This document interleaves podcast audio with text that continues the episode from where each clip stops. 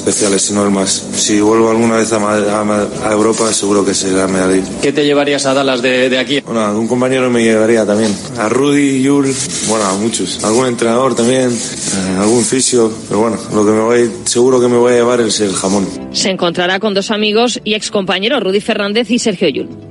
Luca está considerado el mejor jugador ahora mismo del planeta y es que tiene tantos recursos que es muy difícil de parar.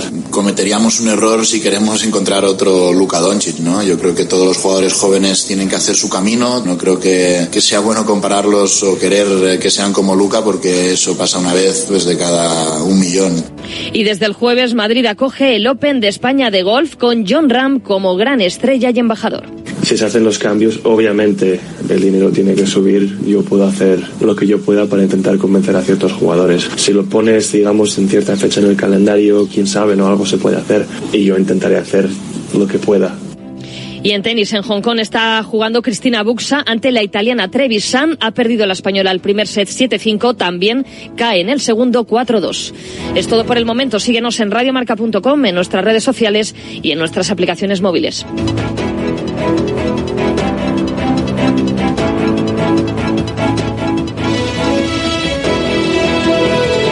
Has escuchado la última hora de la actualidad deportiva. Conexión Marca.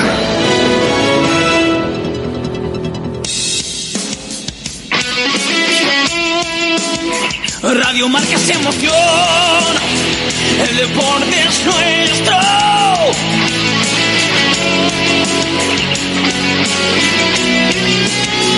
Radio Marca se emoción. El deporte es nuestro.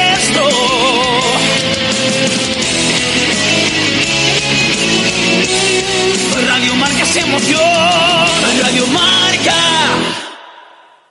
Radio Marca Bilbao, 103.4 FM.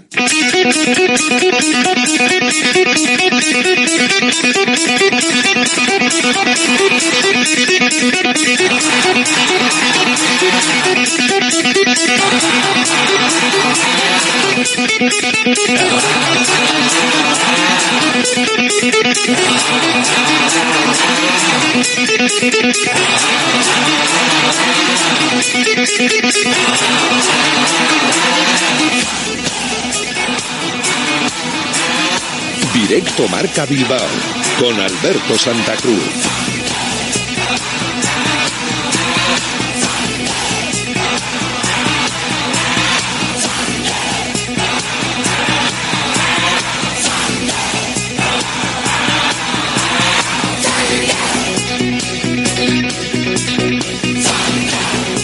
¿Qué tal? Buenas tardes. Bienvenidos, bienvenidas a Directo Marca Bilbao, aquí en la sintonía de la radio del deporte, en la sintonía de Radio Marca, hasta las 3 de la tarde, el deporte más cercano, el deporte desde Vizcaya, en el 103.4 FM, en www.radiomarcabilbao.com, en las aplicaciones móviles y en la app y web de Radio Marca.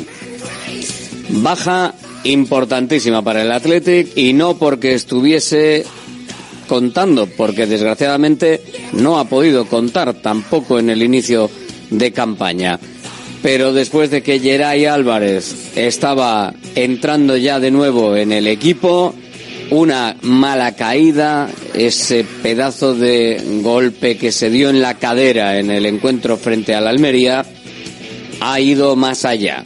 No es solo un golpe en la cadera, la lesión es muscular moderada severa en el aductor largo de su pierna derecha. Dice el club que queda pendiente de evolución. La lesión muscular en el aductor largo de su pierna derecha, si es de categoría moderada severa y no hay ningún error de diagnóstico, le va a mantener mínimo apartado de los terrenos de juego cuatro o seis semanas, considerando que todo vaya espectacularmente bien.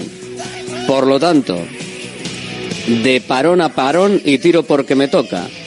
No podría volver hasta prácticamente finales de noviembre en el partido que disputará el Athletic en Girona.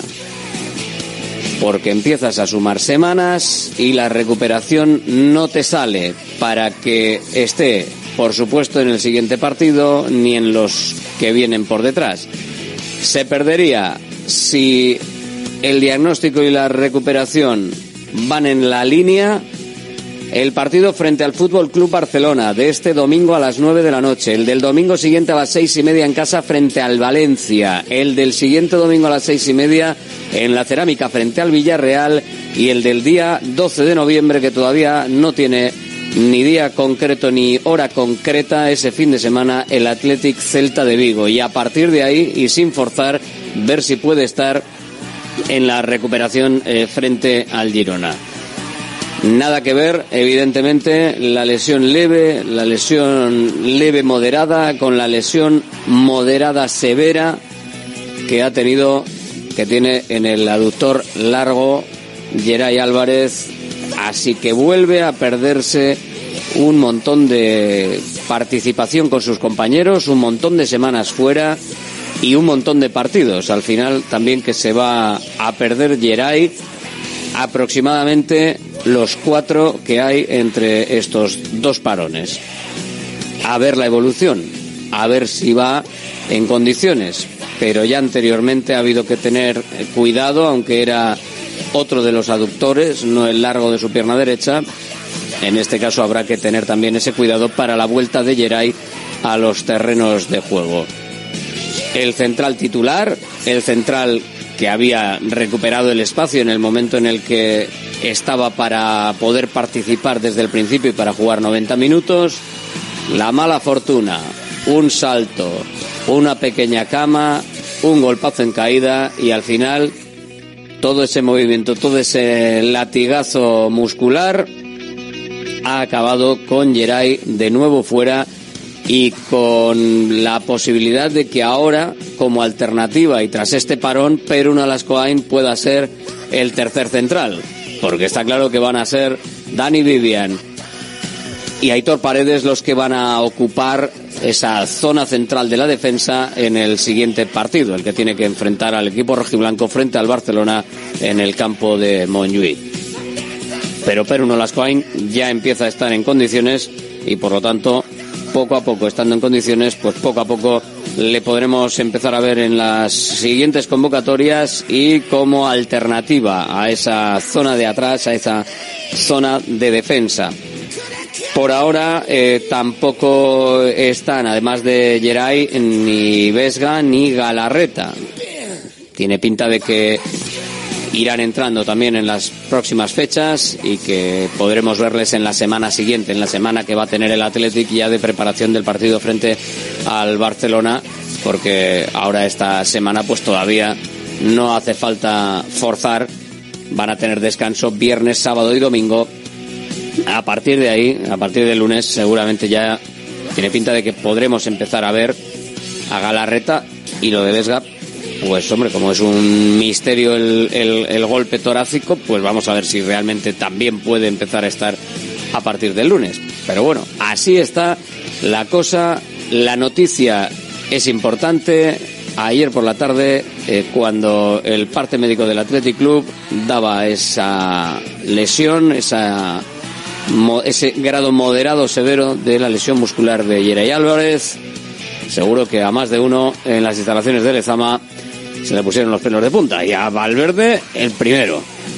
Mientras tanto, tiene a varios jugadores con las selecciones. Nico Williams, Unai Simón y Ollán Sánchez con la absoluta de España, con la de Ghana, con ese viaje, esa excursión estadounidense a Iñaki Williams, que va a llegar justito a la vuelta, porque se les ha ocurrido poner el último de el segundo de los dos partidos el día 17 Así que volverá pues eh, como pueda y seguramente con algo de cansancio para el partido frente al Fútbol Club Barcelona. Eh, Sánchez, después de estar con Luis de la Fuente en las categorías inferiores y de, de haberle conocido ahí en la sub-21, ahora es uno de los que tienen los focos puestos en la primera de las selecciones, en la absoluta, y más después de haber marcado y de haberlo intentado en el encuentro frente a la Almería. Declaraciones a la federación. Ollán. Es algo que, que nunca, nunca me espero, ¿no? Y, bueno, la verdad que muy contento por, por poder estar aquí con, con estos compañeros y, bueno, un sueño, la verdad. Me levanto de la cama y, y bueno, eh, tenía un mensaje de mi padre que, que, me, que me dice que, que, estaba convocado y bueno, lo primero que hago es llamar a, a mi madre y contarle que, que, estoy en la selección y, bueno, eh, la verdad que, muy contentos, muy ilusionada, eh, la verdad que un orgullo para ella y, bueno, la verdad que contentísima, que se haga, que haga lo que sé, que, que esté tranquilo, que que juegue como yo sé y, bueno, que todo, que todo va a salir bien. Lo tuve, como tú has dicho, en la sub-18 y, y, la sub-21 y, bueno, la verdad que es un gran entrenador, eh, es una, una, idea de juego muy clara y, nos transmite mucha, mucha confianza a los jugadores. Pues el flaco es eh, un mote que me pusieron cuando, cuando subí al primer equipo a hacer la pretemporada con 18 años teníamos de entrenador a Bericho y, bueno, ahí ellos dicen mucho, mucho flaco y, se me quedó a mí el mote y, desde entonces pues otros del equipo me llaman, me llaman así. Siempre ha sido un referente para mí, por ejemplo, Iniesta, ¿no? Ya, ya no está, pero, pero bueno, Iniesta ha sido un referente para mí, siempre me ha gustado desde, desde pequeño y bueno, actual, pues bueno, eh, son todos grandes jugadores, ¿no? Es un, es un orgullo poder estar junto a ellos es lo que comentaba y lo que decía Ollán Sancet en esas declaraciones a la federación y bueno, con ese vídeo de la llegada también en la concentración con la selección española. Ayer el Athletic femenino en el segundo de los partidos que jugaba consecutivo en las instalaciones de Lezama consiguió la victoria. Segunda consecutiva, dos derrotas solucionadas ahora con dos victorias. 3-0 frente al Sporting de Huelva. Una de las que marcó, escuchamos también, Sanadri. Nada, pues muy feliz por marcar aquí en Dezama. Eh, la verdad que trabajo día a día para, para pues bueno, que lleguen los goles y estoy muy contenta. Eh, teníamos un poco eh, un mal sabor de boca por los partidos allí fuera, pero, pero creo que estamos en una buena dinámica ahora mismo y en casa pues estamos haciendo las cosas bien y tenemos que seguir para, pues, para conseguir todos los puntos posibles. Creo que venimos de unas semanas completitas eh, con bastante trabajo eh, que realizar y bueno, eh, sabemos que el partido del sábado va a ser un partido rocoso, ellas también vienen haciendo las cosas bien, el otro día casi empatan contra el Real Madrid y bueno, es de valorar, entonces pues tendremos que estar ahí atentas para, para, para conseguir los tres puntos allí fuera la que abrió el marcador con goles luego de Ortega y Naikari también para eh, certificar esa victoria 3-0 del conjunto rojo y blanco que hace que ahora el Athletic eh, mire con más optimismo esa clasificación desde la séptima plaza. Seis puntitos. Todavía, evidentemente, lejos de los equipos como el Barcelona y el Real Madrid, que por supuesto están ganando absolutamente todo desde que han comenzado. Pero bueno, las cosas van bien. David Aznar, entrenador. Sí, muy contentos, ¿no? Acabamos con un tercero en el marcador. Yo creo que hoy hemos materializado las ocasiones que hemos tenido, aunque seguimos teniendo muchísimas oportunidades de hacer gol. Yo creo que eso es bueno, eso es muy positivo. Eh, me quedo también con la portería cero. Creo que es algo muy importante. Hay que darle valor también a, a estos dos partidos que no hemos encajado gol, que tenemos que seguir en esa línea, porque al final sabemos que tenemos muchísima calidad arriba y que siempre vamos a tener opciones de, de hacer gol. Así que muy contento por ellas también, porque las veo trabajar todos, todos los días, veo lo que se esfuerzan, lo que, bueno, eh, al final todo lo que están creciendo, lo rápido que lo están haciendo y, al final son tres puntos que nos vienen muy bien para seguir cogiendo confianza y vamos a Villarreal a intentar ganar nuestro primer partido fuera. Queremos ser un equipo protagonista, que engancha la afición, que la gente que venga aquí se sienta orgullosa de lo que ve, que, que se identifique con el equipo. Creo que al final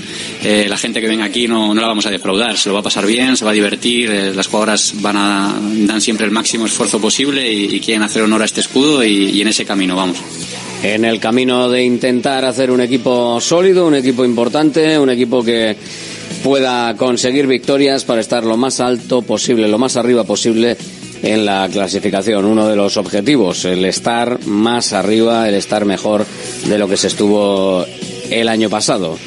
Eso también intenta eh, la Sociedad Deportiva Morevieta en lo que se refiere a la segunda división. Por ahora no lo está consiguiendo con respecto a su anterior etapa, sí está haciendo lo mejor, pero otra vez está viendo cómo las cosas se le complican y cómo tiene que buscar eh, cuanto antes esas victorias que le alejen ahora mismo de dónde está, que son los puestos de descenso en esa clasificación en la que por ahora la Sociedad Deportiva Morevieta, después de haber estado en unos eh, guarismos interesantes en el inicio de liga, pues está perdiendo comba también con alguna decisión arbitral y alguna eh, poco de mala suerte en algunos momentos.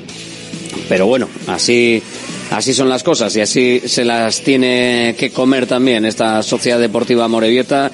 Es lo que pasa por ser el equipo eh, el equipo pequeño, que a veces pues ya lo dice Sergio Ramos, no te respetan lo mismo, ¿eh? con un escudo que con otro. Si lo dice él, pues ¿qué vamos a decir nosotros? No podemos decir otra cosa nada más que darle la razón. Claro que sí. Directo Marca Bilbao, aquí en Radio Marca, en la sintonía de la radio del deporte, hasta las 3 de la tarde, con vosotros si queréis también en el 696-036-196 para opinar y para hablar y para hacerlo en rojo y blanco, por supuesto, con nosotros y con la radio.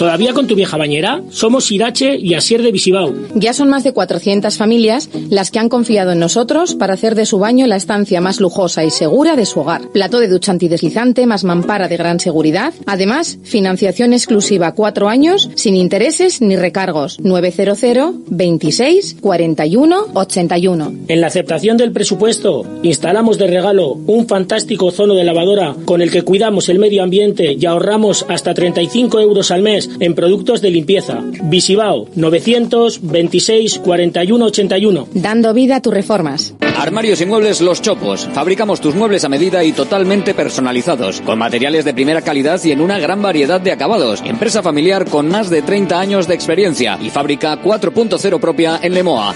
Exposiciones en Guecho y Lemoa. Más información en la web armariosloschopos.com y también en redes sociales arroba armarioschopos. GNG, tu taller de confianza, abre 24 horas desde gng.es. También te damos presupuesto de mecánica, neumáticos, consejos, cita y todo lo que necesites por WhatsApp en el 607-232-595. Servicio mecánico completo de turismo y camión en Euskadi y Cantabria. GNG, tu taller de confianza. Consulta tu centro más cercano en gng.es. ¿Buscas una experiencia gastronómica auténtica en Bilbao? Descubre Goirieder Gastrobar. Ubicado en la calle General Eraso 6 de Deusto, Goirieder te lleva a un viaje culinario excepcional donde productos locales como pescado del Cantábrico o el chuletón se fusionan con la cocina vasca más tradicional y además tienes la posibilidad de disfrutarlo en un comedor privado. Más información y reservas en goirieder.es. Goirieder, herencia culinaria. ¿Buscas dónde comprar un vehículo premium de segunda mano en Bilbao? Tenemos stock. Nuestra tienda en Galdacao es un referente. Entrega inmediata, financiación a medida sin entrada, vehículos nacionales, entrega en toda la península. Compramos tu antiguo coche. Te esperamos Encuentra tu vehículo en Top Car y en nuestra web www.top-car.es. Salones, dormitorios, cocinas, baños, cualquier estancia de tu vivienda puede ser mejorada, reformada o construida. Te enseñamos en 3D cómo va a quedar tu nuevo hogar. También realizamos reformas integrales. Confía en Kiram Diseño y Decoración. Estamos en la entrada Usánsolo, calle Ander de 1 a 2. Visita nuestra amplia exposición con diferentes ambientes. Web kiram.es. Directo Marca Bilbao con Alberto Santa Cruz. Aquí estamos y con el recuento de bajas en el conjunto rojiblanco que pasa por la de varias semanas para Geray Álvarez. Lo dicho, se puede perder los próximos cuatro partidos hasta el siguiente eh, parón, dado su grado importante eh, moderado severo eh, de lesión en el aductor largo de su pierna derecha. Los partidos que se va a perder el conjunto rojiblanco de la presencia de Geray Álvarez son el partido frente al Barça, frente al Valencia, frente al Villarreal y frente al Celta, una fase decisiva de la temporada, si bien es cierto que Geray como tal y como hombre de estar eh, de titular no le hemos visto más que en los últimos partidos. O sea que tampoco en esta primera fase de la temporada eh, Geray ha sido trascendental ni decisivo en el devenir del equipo. Así que confiemos otra vez en que el Vivian Paredes eh, sea lo suficientemente sólido y vuelva a coger esa dinámica que sí le hemos visto en algunos partidos, igual en el inicio pues todavía les faltaba algo, para que puedan defender eh, ese fuerte antes de que llegue a Unai Simón eh, el balón, el ataque de los rivales.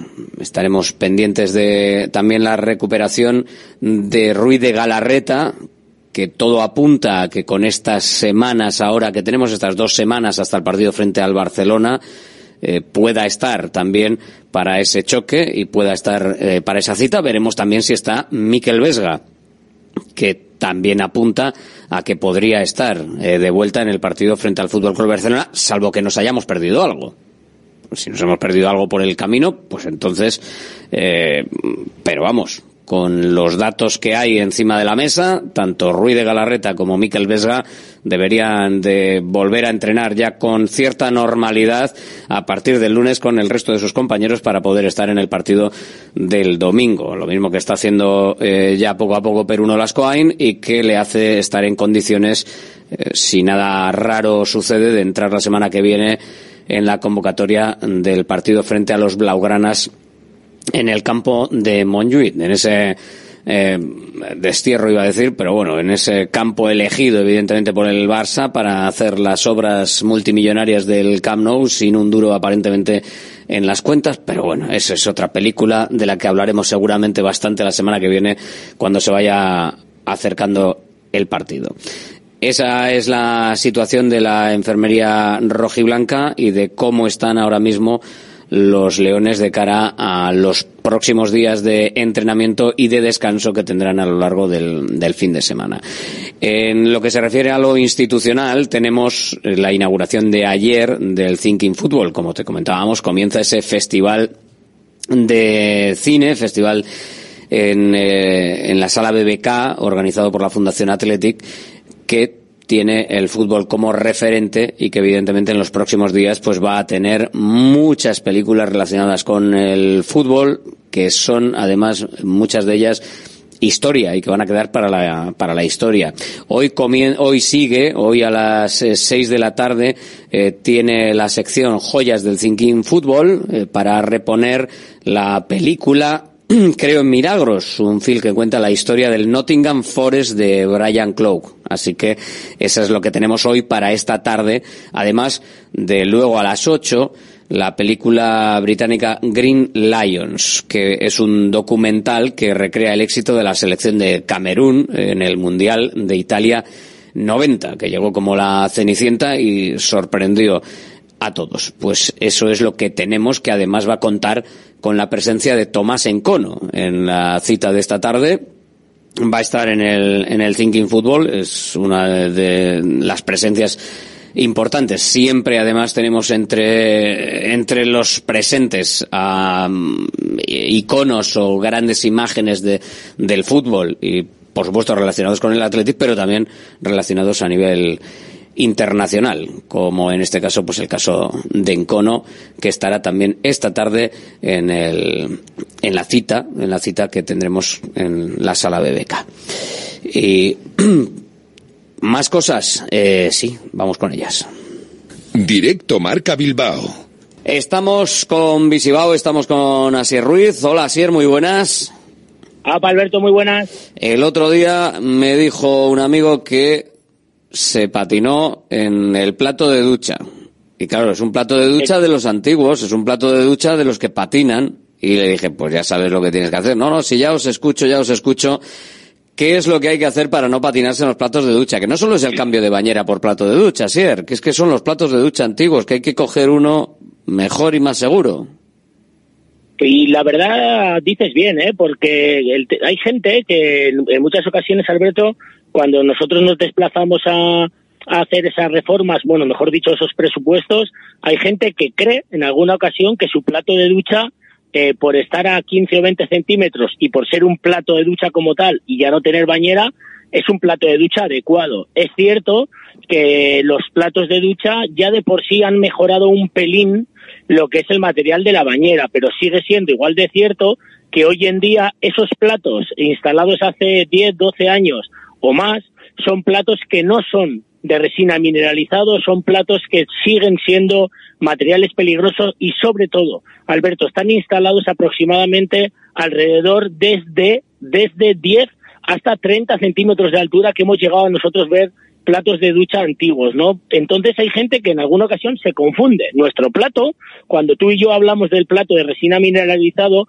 recordar primero que es totalmente antideslizante y segundo que va a ras de suelo o como mucho a dos centímetros de altura, de tal manera que nuestro plato, el de Visibao, sí que genera esa adaptabilidad, sí que genera esa accesibilidad y sobre todo genera esa seguridad. Primero, porque el plato, como ya hemos comentado en muchas ocasiones, es totalmente deslizante y segundo, porque la mampara que lo acompaña es una mampara que va en paralelo a ese plato, es una mampara de vidrio templado desde 6 milímetros de grosor, con lo que conseguimos, Alberto, máxima seguridad dentro de lo que es el plato, junto con la mampara, pero sobre todo también fuera porque no vamos a tener ningún tipo de filtración en el agua.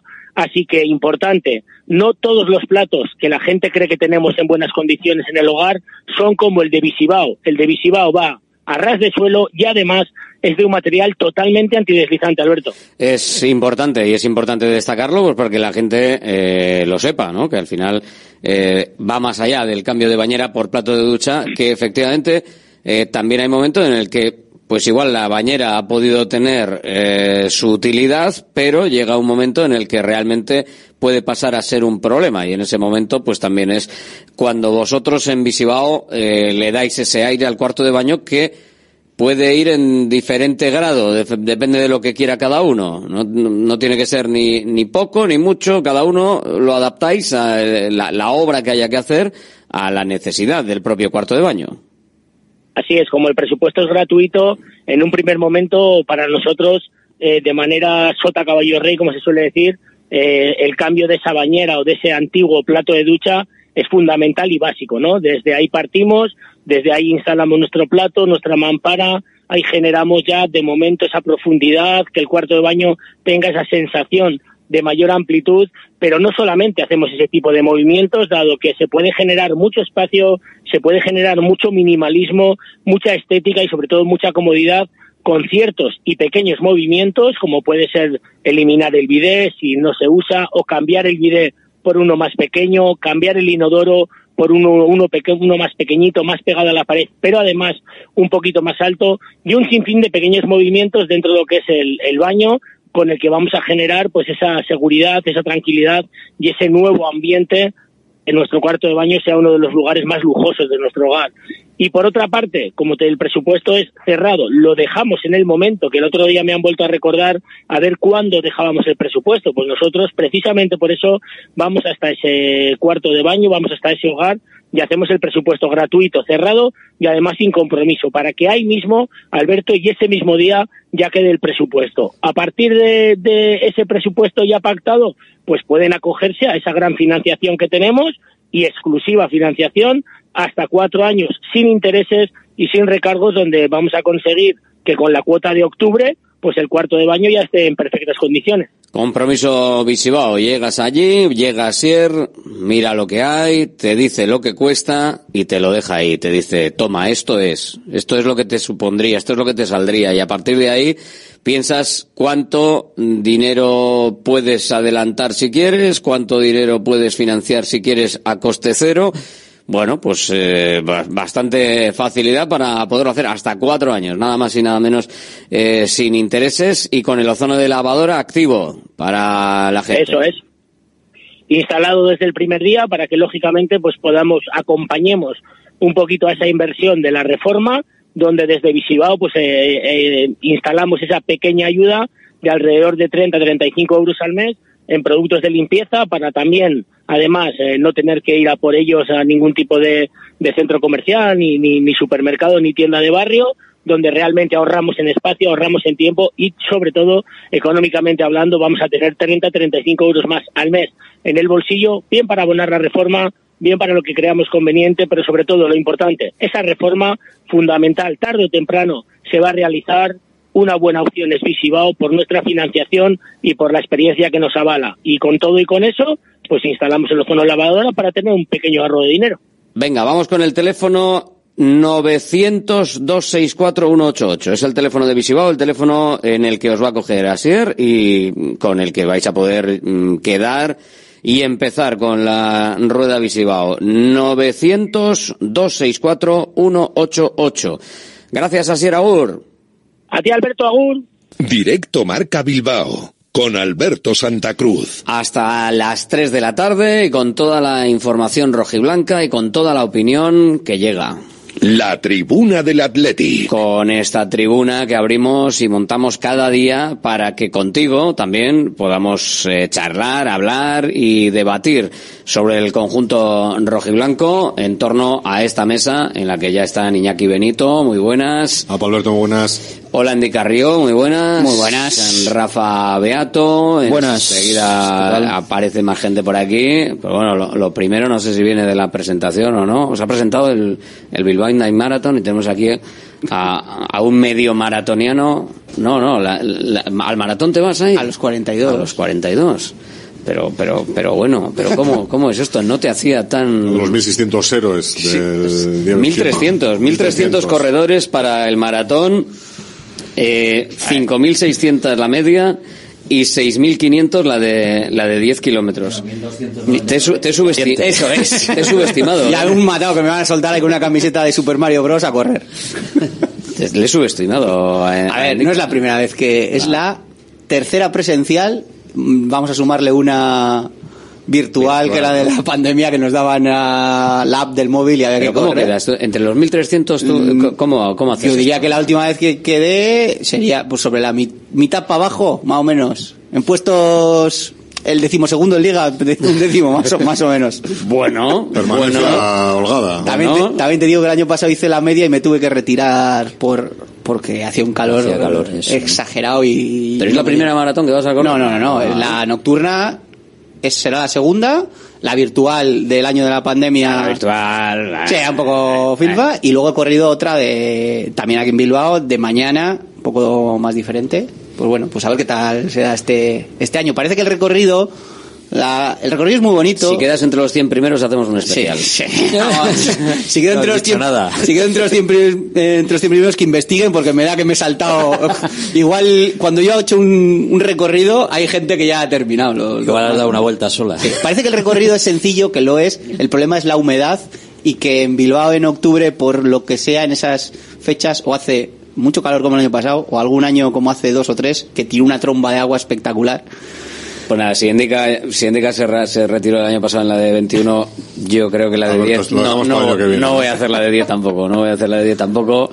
Yo digo, 10, 10 kilómetros, aunque luego al día siguiente no te puedas ni, diez, ni mover con grúa. 10 es, es, sencillito, ¿eh? No, más o menos. Hay que salir un poco antes a correr. Igual, igual hay, que igual hay que entrenar un poquito Eso en algún sí. momento previo, ¿no? Igual los seis, ocho semanas previas hay que hacer algo. Pasar de ayer el Andramari no, a sentarse, tú, a volver dije, a comer, lo, no, eso no. Tú haz lo que hago yo.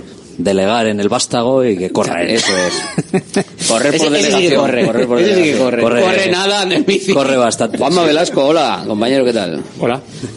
Tú, Tú también, apuntas, ¿no? Tú ¿no? también ver, estás ahí, ahí. No vamos a reírnos, no vamos a reírnos porque yo no tengo dorsal, pero estoy intentando participar en el maratón. ¿Ah, sí, eh? Sí, sí. ¿El sí, maratón? porque... Sí, la, sí, la, la, la, a mí sabéis que a mí me gusta andar mucho en bici y allí los enlaces son en bici. Ah, bueno, claro, para Entonces, ir enlaces, sí.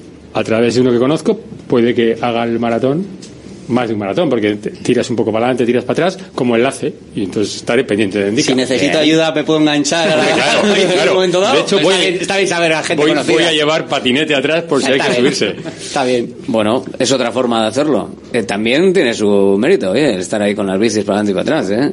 Que hay, mí... hay, veces que es difícil seguir a, a, los buenos es difícil seguirlos. Yo alguna vez que les he visto y, y los de la bici van un poquito a los buenos, límite. Los de las zapatillas de carbono de 500 sí, pavos. Sí, nah. El del otro día que se hizo el récord del mundo a 2.50, eso, yo no eso... puedo correr a 2.50 ni haciendo sprint. Pero eso cómo pueden hacer? No o sea, sé. es que a mí me parece imposible correr a ese ritmo, ¿no? A mí me pones en la cinta del metro esta que te vas corriendo y yo creo que tampoco lo, a 2.50. Dos horas es, es una barbaridad. Dos horas es una barbaridad. O sea, es sprintar todo el rato.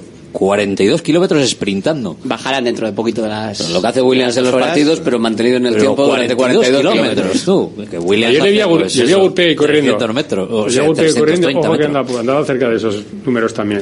Con Gurpegui coincidí. Sí, en... a un nivel muy interesante. De, yo de con carrera. Gurpegui coincidí en la carrera que se hizo solo fue un año, la de Underrun, la del metro. Ah, la del metro, sí. Y cómo corría, ¿eh? También coincidí, creo que a Sergio Sánchez del Bilbao Basket, ah, que, sí. que, a pesar de muy alto corría también, pero Gurpegui prácticamente según había terminado la la etapa como futbolista, le pegaba zapatilla bien. Bien. Bueno, pues nada, yo creo que Hombre, estos- después de hecho este, este aparte... Creo que que no va a correr el Geray. No, es- está, está complicado. Después de hacer esta parte de, de la Total Energies Bilbao Night Marathon, que es eh, el nombre oficial de, de la carrera, la Total Energies Bilbao Night Marathon, que eh, va a celebrarse eh, en dos fines de semana. El día, el sábado, que es 21, ¿no? El sábado 21. No, sí, eso es. Este sábado no, el siguiente, sábado día 21 por la noche. Ahí va a ser el... Este sábado es la milla, la hay cita. otra cita atlética ahí en, en Bilbao, en la Gran Vía, el sábado por la mañana. Correremos, correremos también. Esa sí, señor. nos viene, ¿no? La Sí, distancia esa- anda mejor. Sí. Nah, nosotros somos A más de contarlo, Iñaki, somos más Sí. de contarlo. Déjate de A tonterías. ver, la semana pasada hubo un maratón solidario que organizaron como espuma. En, la, en el, centro era un polideportivo, vamos, con pista de atletismo en Villaverde. El maratón era de 42,195 metros. 42,195 metros, o sea, de aquí a la casa de enfrente, y en el, en el metro 21 había un cortador de jamón. Todo el que pasaba se podía llevar su, su lonchita Bueno, de jamón. ese, ese está bien, ese está bien, es un maratón distinto. Hay En- en Era solidario, más había llevadero. dinero para una fundación que tienen ellos y Hay un otro maratón muy famoso en Francia, no recuerdo cómo se llama, en zona de viñedos, que lo que hacen es ir parando en A degustar vino. a degustar vino, a comer algo. Es igual. Ese- eh, y ahí sí que la medalla de finisher Ojo, eh. tiene, tiene un tema, ¿eh? Así, ahí ser finisher es grande. y, y los Eso es grande. Hay que ver Más de los, ¿eh? tiempos. Los tiempos tienen que ser. wow. Que no ha llegado en nueve horas. Bueno, por algo será. Que es todo el fin de semana, ¿no? Pu- puede ser. Ay, ay, ay, madre mía. Oye, Santa entera. lo decía antes Juanma, eh, vaya baja, lo hemos comentado antes, la, la baja entre, sí, entre bromas del maratón, pero esto sí que es serio. Eh, Geray, lo veníamos diciendo desde el inicio, no es un futbolista que precisamente se caracterice por tener eh, o por completar las temporadas o por tener demasiados partidos en todas las temporadas, porque siempre, siempre hay algo. Pero, joder, lo de esta temporada está empezando a ser absolutamente catastrófico. O sea, viene de jugar un par de partidos y el- el último, porque jugó titular en Anoeta, eh, y contra Almería se tuvo que retirar ya por el leñazo. Antes había participado, pero no de inicio. Y al final, eh, una lesión moderada severa, por lo que hemos preguntado, nos lleva mínimo a cuatro semanas, eh, probablemente seis. Estamos hablando de que se pierde los cuatro partidos que hay ahora entre parón y parón. Y la Copa. Y la Copa que es 1 de noviembre. a finales. Entre el Valencia y el, Uno- uno de noviembre. Entre el Sí. Valencia y el Villarreal, creo. Los- Sí, entre el Valencia y el. Villarreal. Del 29 a. Es, Sí, que de se hecho puede jugar tenemos- 31, 30, 31, Mm. 1 o 2. Sí, eso es. Tenemos el sorteo ya. Es ya la semana que viene. La semana La que previa viene. juega el Santurchi El jueves. y el martes que viene. El martes creo que es el sorteo, sí. El martes estaremos pendientes, el martes que viene de- del sorteo de la primera eliminatoria de Copa, donde entra el Atlético y efectivamente es el día 1, que puede ser el eh, día antes, día después, ¿no? En función de... Montarás excursión, ¿no?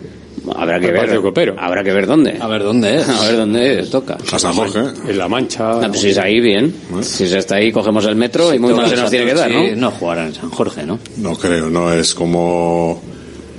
eh, no sé, como el año pasado con, Claro, con el River no, es, no, es no, diferente. no, ¿no? El campo San Jorge. Santurchi no. Yo creo que vamos Eso es a una buscar. cosa, en- es sacar pastas a Mamés y ya está. Sí, o la Cesarre, no sé, otra alternativa, vamos. Bueno, a ver, primero que, Primero que pase. primero que pase. Eso es, eso es. Eh, baja de, de Geray, ¿qué importancia, ¿qué importancia le dais? Para mí es capital.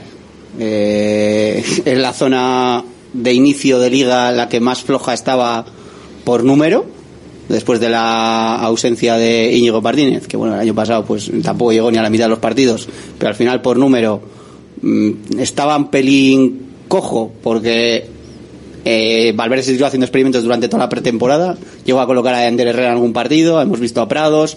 Nolas Quine eh, se suma todavía más porque puede ser el cuarto central y tampoco ha estado disponible.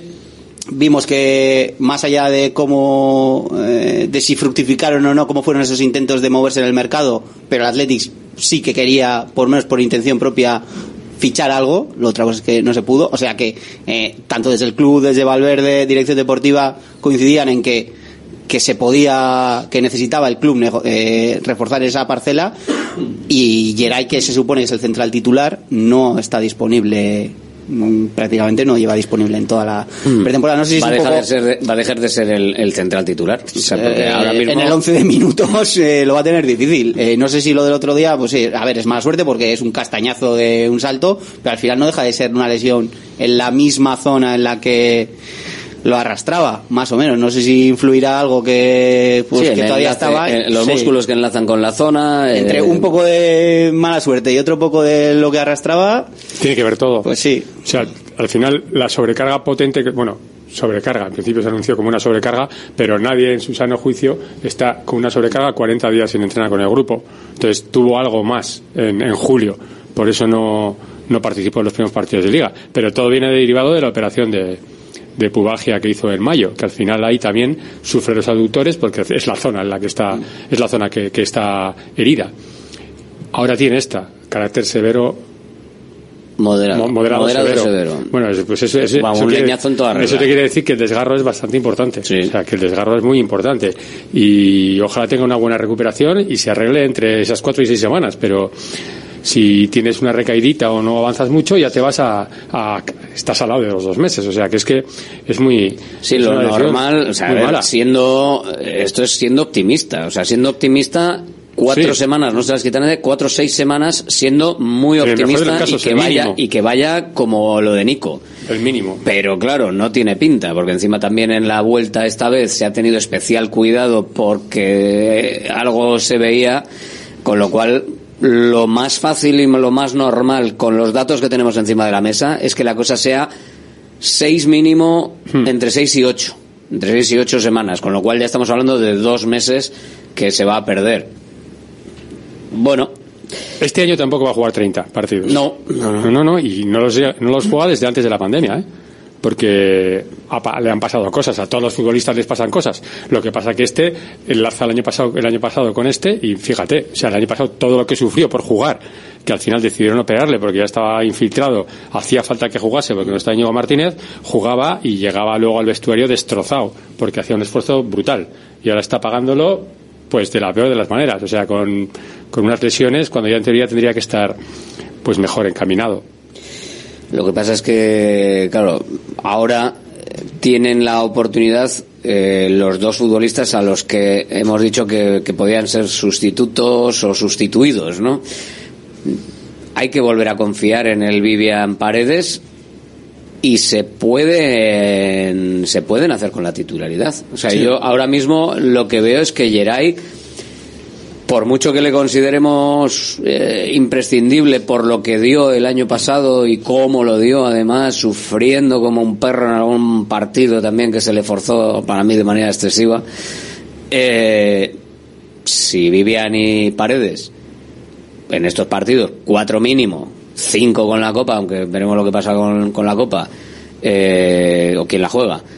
Pero si en cinco partidos, y si se va más prolongado en tiempo, que sean seis, siete partidos, lo hacen bien, eh, Geray va a pasar a ser el sustituto. O, no. Pues lo que está, es- está claro que tanto Vivian como Paredes van a ser los centrales titulares. Lo que sí creo que, que la lesión de, de Geray hace es que hay que activar urgentemente un plan de, de tercer, del tercer central porque más, eh, no sé si pronto o tarde, alguno de los dos va a ser bajado por sanción o por algún problema físico poco que tenga y hasta que sería, sería extraño por circunstancias del fútbol y, del juego que los dos eh, jueguen los eh, sean titulares hasta hasta que reaparezca Geray o, o no las esté en condiciones. Yo creo que sí que ahora urge más que antes si cabe eh, activar un plan de, de tercer central. No sé imagino que que ahora bueno me imagino no traer a nadie es, inviable eh, y eh, no sé si la alternativa de, de Yuri que comentó Valverde en su momento o, o otra o, o no sé si Prados o otro tipo de, de plan pero que tener ya preparado que alguien esté listo para jugar en cualquier momento de central porque con dos justos ya sin a un mes vista mínimo de que aparezca el tercero Es que sí Perú es encima. Perú encima está volviendo ahora, o sea, que tampoco, o sea, si, si realmente si realmente pasa algo en el minuto 15 del partido en Barcelona, ahí Valverde tiene que tener algo en, en la cabeza. Y entiendo Pero- que Perú no las aunque llegue a estar recuperado, la dinámica de participar en entrenamientos de, de equipo no es la suficiente creo yo. Sí para igual salir en el 60 y salir de final, pero para comerte, yo qué sé, una molestia en el 15, tienes que sustituir a alguien, ¿a quién pones? ¿Cuál sería vuestra Volvemos alternativa? un poco a la casilla de salida, ¿no? Los siete primeros partidos, han, las siete primeras jornadas han jugado los dos y, bueno, con el recambio de Geray las dos últimas, bueno, pero no sé, yo creo que de esto habló Ernesto bastante ampliamente, ¿no? Cuando veía que Geray no estaba en las primeras jornadas y la opción de Yuri que deslizó ahí siendo zurdo y tal, pues parece que, que puede ser convincente. Y luego, bueno, lo de Perú no Lascoin, como es una- un caso un tanto especial, el chico, ese tobillo, pues parece que está más lesionado que sano, ¿no? Después de aquel, aquella lesión tan grave jugando con el Depor ya in hilo tempore, ¿no? Eh, pues bueno, parece que es otra opción, pero un poco más remota, yo creo. Está lo de Beñat Prados, que ha jugado ahí. Está lo de... Perú, Perú está considerado el cuarto central.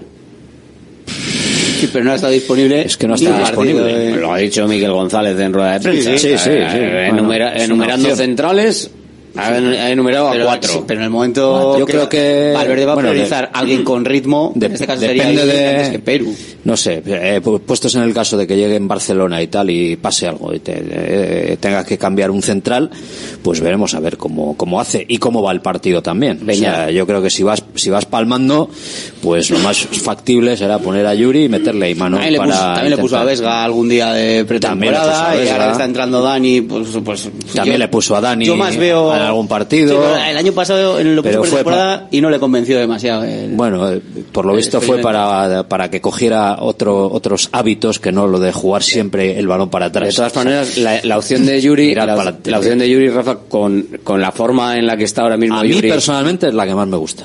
Como está ahora mismo Yuri en el lateral izquierdo, matarlo poniéndolo de central. No, no, no lo matas, no lo matas para, para nada. vamos. Ganas una salida también de balón. Ganas salida de balón, ganas desdoble por la banda, ganas... Eh, Y Manol ha demostrado que es un jugador fiable también en el también, yo creo que es- en algún todas las momento alternativas- tendrá que tener minutos y los va a Me da tener la sensación seguro. de que no es lo mismo salir con el balón como sale Yuri, que sale muy A ver, yo a lo sinceramente- bestia y a lo bruto por la izquierda, que salir por el centro. O sea, tú por la izquierda puedes salir y, y coger Sí, la moto pero- e ir para arriba, y por la por el centro Sí, pero tienes que que tener mucha ahí no más saldría, no saldría Yuri. mucha más saldría es el tienes que tener mucha más Y si- y, ¿eh? si le flotan, como hacen con Vivian, echas a correr, divides el equipo y provocas espacios para, para el resto de los compañeros. a la no sé. cobertura, Vesga, Dani o el que esté por Esga, ahí. Dani, el, el lateral o quien sea, no sé. Yo ahora mismo me fío más de Yuri, que está enganchado, que está con minutos, que está con ritmo de juego, que está ya en buena forma y tal, que de cualquier otro que, es- que al final es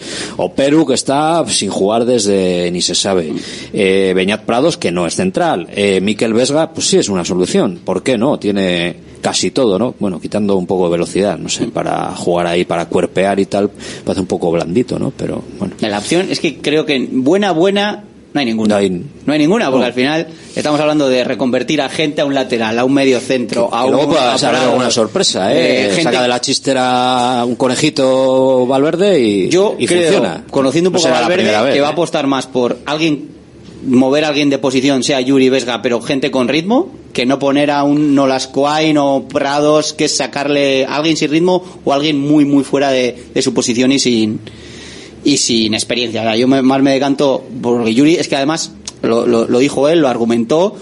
Tienes a un lateral izquierdo que cuando ha jugado hace tiempo ya, ¿eh? que Imanol no juega ningún minuto, pero pero cuando ha jugado lo ha hecho bien. Así que yo, si tengo que apostarme un eurito, creo que además vamos a ver a Yuri en eh, es que tienen tres, uno de los dos tiene tres amarillas, no sé si es, que muy- es Paredes. es o sea, Pare- Paredes lleva tres, es lo que estaba mirando yo ahora. Sí. Es que por tarjetas va a tocar rápido. Tarjetas ¿eh? tocará, sí, sí. Y si no en Copa, y si no le tendrás que dar, es que no van a poder jugar cuatro o claro. cinco partidos, los dos centrales todos los minutos, es extraño que, lo, que los jueguen. Es Hombre, raro. si no le sacan tarjeta, podría. Es raro. Lo que pasa es que, bueno, claro, si nos vamos a cuatro mínimo de liga, cuatro mínimo de liga, que al final es donde vas acumulando las tarjetas. eh, Bueno, Paredes lleva tres, Paredes lleva tres, Vivian lleva dos y y lo normal Y es que alguien que lleva, alguien que lleva tres, par- tres tarjetas en, en ocho partidos, que, que hombre, que, en- que en los siguientes ocho él hace tres por lo menos. Dos. Con dos que tenga ya está. Y teniendo en cuenta que el primer partido es con el Barça, algún agarroncito, alguna cosita por ahí. Algo eh, puede igual- pasar. Igual puede pasar, pero bueno. ten en Por cuenta cierto, que ya ha habido no- piscinazo de Negreira padre. ¿Habéis visto? ¿De quién? Piscinazo de Negreira padre. ¿Qué pasó? El pobre hombre se ha caído cuando iba Se a reconocimiento Se- médico. iba a declarar, iba a declarar y se ha tropezado. Se ha caído, sí, sí. Y estaba ahí, lo estaban grabando, lo ha sacado y ha sido una pena. Ostras, tú. Sí, Qué mala pinta tiene eso. queda todo muy esperpéntico, Sí. muy, muy esperpéntico. O sea, queda, queda todo muy raro y bueno, ahora están argumentando que no puede declarar. Y otra opción, ya si vas a Barcelona y tal, va- vas al equipo enfrente y dices, oye, este que no usáis para nada, venga, déjamelo un rato. Para un, pa un partido. Pa- ¿eh? un par de Os lo pa- rodamos. Nos lo cedéis y tal, y fuera. Igual tendría No está más, teniendo- más oportunidades de jugar que allí, ¿no? Sí. Y además allí no, no tendría problemas de que le pitasen ni nada. Bueno, los que vayan, igual. Los que vayan igual, eh, en el cambio tampoco. Que va, tiene que jugar. ¿Quién? ¿Íñigo Martínez? ¿El partido? Está lesionado Kun- Se ha lesionado van a guardar a Araujo para Champions. Igual al ponen, a, final. Yu- igual ponen a Yuri. Alessanco estaba ahí con Chandal también. Por eso. Pero bueno, vamos a ver si, si el Athletic, que es lo que nos importa eh, en este momento, porque ahora ya no es jugador Íñigo Martínez del conjunto rojiblanco, pues puede buscar una solución. Eh, a mí la duda que, que- me genera esto, que el testarazo o el, o el golpetazo ahí en la, en la cadera fue muy importante, pero ese latigazo en el golpazo al final acabó generando un problema muscular. Y sí que es cierto que fue un golpe fuerte, pero eh, espero que no sea, que no tengamos un caso de Herrera del año pasado. O sea, que al final eh, Geray, por una cosa o por otra, toda esa zona no, no, no acabe y, y haya que tener muchísima precaución con él y que no acabe de tener, de tener suerte, porque es que golpes, no te voy a decir tan fuertes, pero golpes así pueden darse en los partidos. O sea, es que tanto no sé. Tanto golpe no, tanto golpe no, pero un viaje Una caída desde muy arriba, sí, sí. que, que se quedó clavado en el suelo. No sé, cuando alguien, pero bueno, cadera, cuando ¿no? alguien Al no final. finges cuando cae, sea lo que sea, y te quedas clavado en el suelo sin. Hombre, es que igual lo primero que pensó lo mismo, dijo, me he roto la cadera aquí. O sea, me he roto la cadera O y sí que si es una liada con mal. ¿eh? apoyo del brazo, te rompes el Te hombro, te rompes el, hombro, brazo. yo tenía una pinta que cayó muy mal. Es que yo la, caída la caída, la caída según cae, digo, se- algo, algo en el hombro. O sea, se ha, ro- Fácil. se ha roto algo, algo en el hombro y ya está liada. No, no pensaba que pudiese ser muscular, pero bueno. Yo diría que por la- las recaídas y por comparativa con, con Herrera el año pasado, con Geray yo diría que ya son especialmente cuidadosos por, por lo que comentabas de inicio de, de su trayectoria, porque al final los últimos años no ha tenido esa, esa continuidad de jugar, eh, comentaba Juanma, de más 30 no ha jugado después de la pandemia, ¿no? Para un central que es titular, pues es, raro, es raro, porque siempre sueles rondar 28, 30, 32, más o menos si, si lo juega siempre. Eh, el cuidado yo creo que ya, ya lo tienen, lo ha ido demostrando Valverde en las, en las últimas semanas que le, que le ha ido metiendo a cuentagotas y cuando todos esperábamos antes eh, que sea lo menos posible, pero creo que no sé si estudios como han hecho con Herrera en verano, pero que o se los, o se los están haciendo o se los van a hacer porque esa, esa frecuencia de lesionabilidad es rara, es Sí extraña. tienes cier- cierto te- te- tienes cierta cosilla ahí de que pueda pasar lo mismo. Es que a mí ahora, sí. claro, con esta lesión dices, joder, a ver si vamos a tener un, un problema más allá de estas semanas de baja. O, o no, o consideráis que no, no se va a dar, o no tiene por qué darse. No tenéis esa, inquietud, no tenéis esa No, inquietud. mi, mi inquietud es que recupere bien, que no fuerce, porque claro, si tú fuerzas sí puedes llevarte a, a, a volver a, a incidir en la misma zona lesionada y volver a caer, pero yo creo que si recupera no, no va a tener por qué tener los problemas que hablamos de Herrera, que los tuvo en distintas zonas del cuerpo además. Aquello Sí. era como, uff, ¿por, por dónde va a ir la, la ficha? Sí, este es otro aductor diferente al otro aductor. El, Pero en la misma zona. Pero en la misma zona. O sea, al final, como hay varios músculos, siempre decimos los aductores. Ya está, pues eh, hay diferentes. Hay el largo, el mediano, no sé si hay un corto también o no, pero bueno, hay diferentes y ahí, y ahí está esa lesión. La de Vesga, y hablando de lesiones, eh, lo he dicho yo antes en, en el inicio. eh, empiezo a pensar que algo se nos está escapando o no se nos está diciendo. Porque una contusión torácica sin rotura hoy, hoy tampoco aparece que, que haya estado con los compañeros. A ver, sin rotura no tiene por qué. El parte médico habla de una contusión torácica. Eh, esa contusión torácica ha provocado algo. Vete a saber si ha provocado una fisura en dos costillas, por ejemplo. Pero, no- Pero no se dice lo de la fisura porque también alguien que tiene una porque en el caso de Vesga con dos fisuras, una fisura en la costilla, eh, el día que salga a jugar lo primero que se va a llevar es un codazo de la costilla.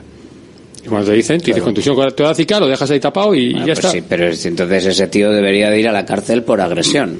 Porque si te dicen No, eso no hace tú falta, vas- es un toque, si con, con tocar ahí ya te ves las estrellas. Es una, una si pequeña está fisura en la costilla si es de está- lo más doloroso. No, que no hace falta el si estás palpando, estás en Sí, un sí. córner, le das así no, un... no, va a jugar, pero vamos a ver, no va a jugar con una fisura en la costilla. No, pero, con- pero si la tienes a última, luego ha pegado. Recién recuperada igual te puede provocar. Estuvo en el banquillo en Anoeta, yo creo que con, seguramente con esa contusión del día anterior y estuvo para jugar. O sea, que estaba disponible para jugar. O sea, que, Bueno, sí, disponible, pero no salió. Bueno, pero estaba en el banquillo. Estaba en el banquillo, si no pero está bueno. para nada, se queda en casa. Pero salió ni a calentar. o sea, Claro. Igual fue allí de despiste, maniobras de despiste. Esta- de- estas cosas ahora que, que hacemos de, de los partes médicos y estas cosas que se hacen así Pero que esto ha llegado ya la, la, la trampa. hay que interpretar, hay que interpretar. médico. eh, No ha bueno, llegado, ha vuelto, porque... Ha vuelto, bueno, sí. En un momento en el que era más claro, pero recuerdo años 90, a principios de siglo, las triquiñuelas estos ver. Bueno, y en segunda B y tercera eran... Pero antes también- antes también Bueno, pues no recordar un entrenador que tuvo. Bilbao Basket, que los, que los sábados descartaba Sí, seis también.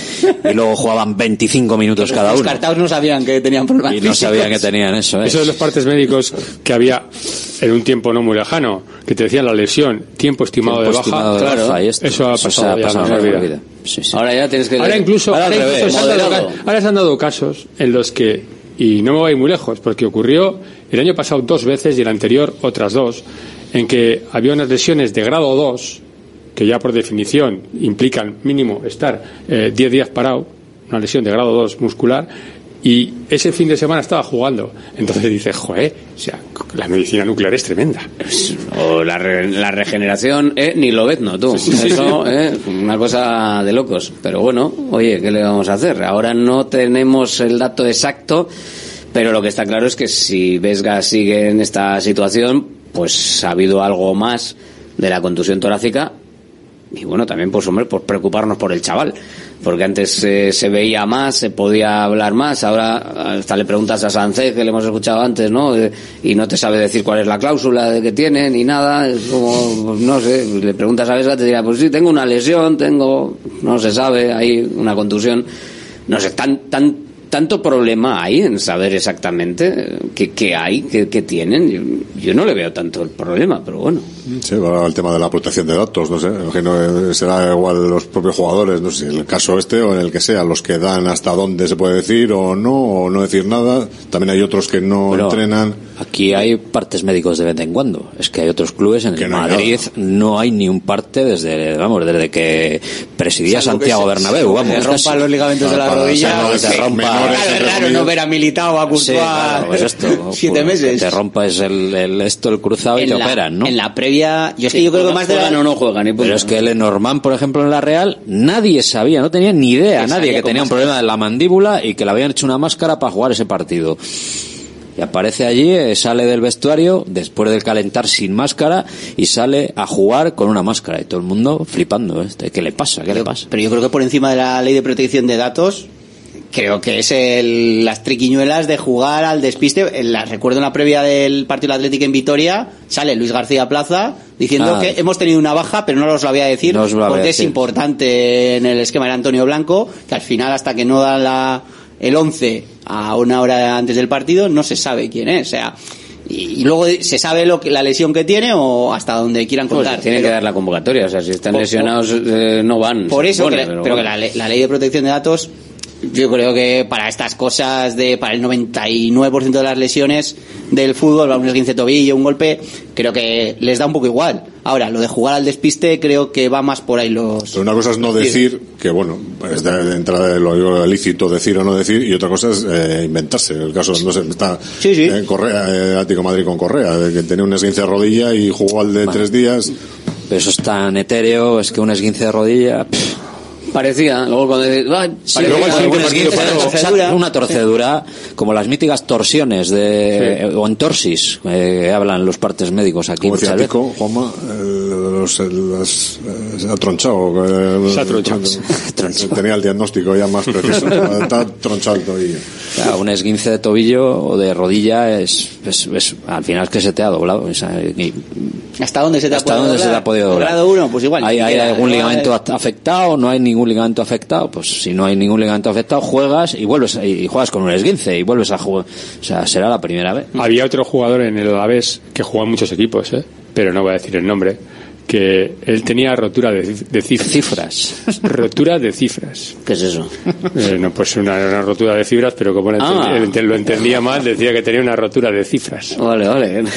Pues me estoy... Cobraba demasiado, se había, se había pasado la, había pasado la que era- pantalla. Pensaba que era algo económico, sí, digo, mira, pues no...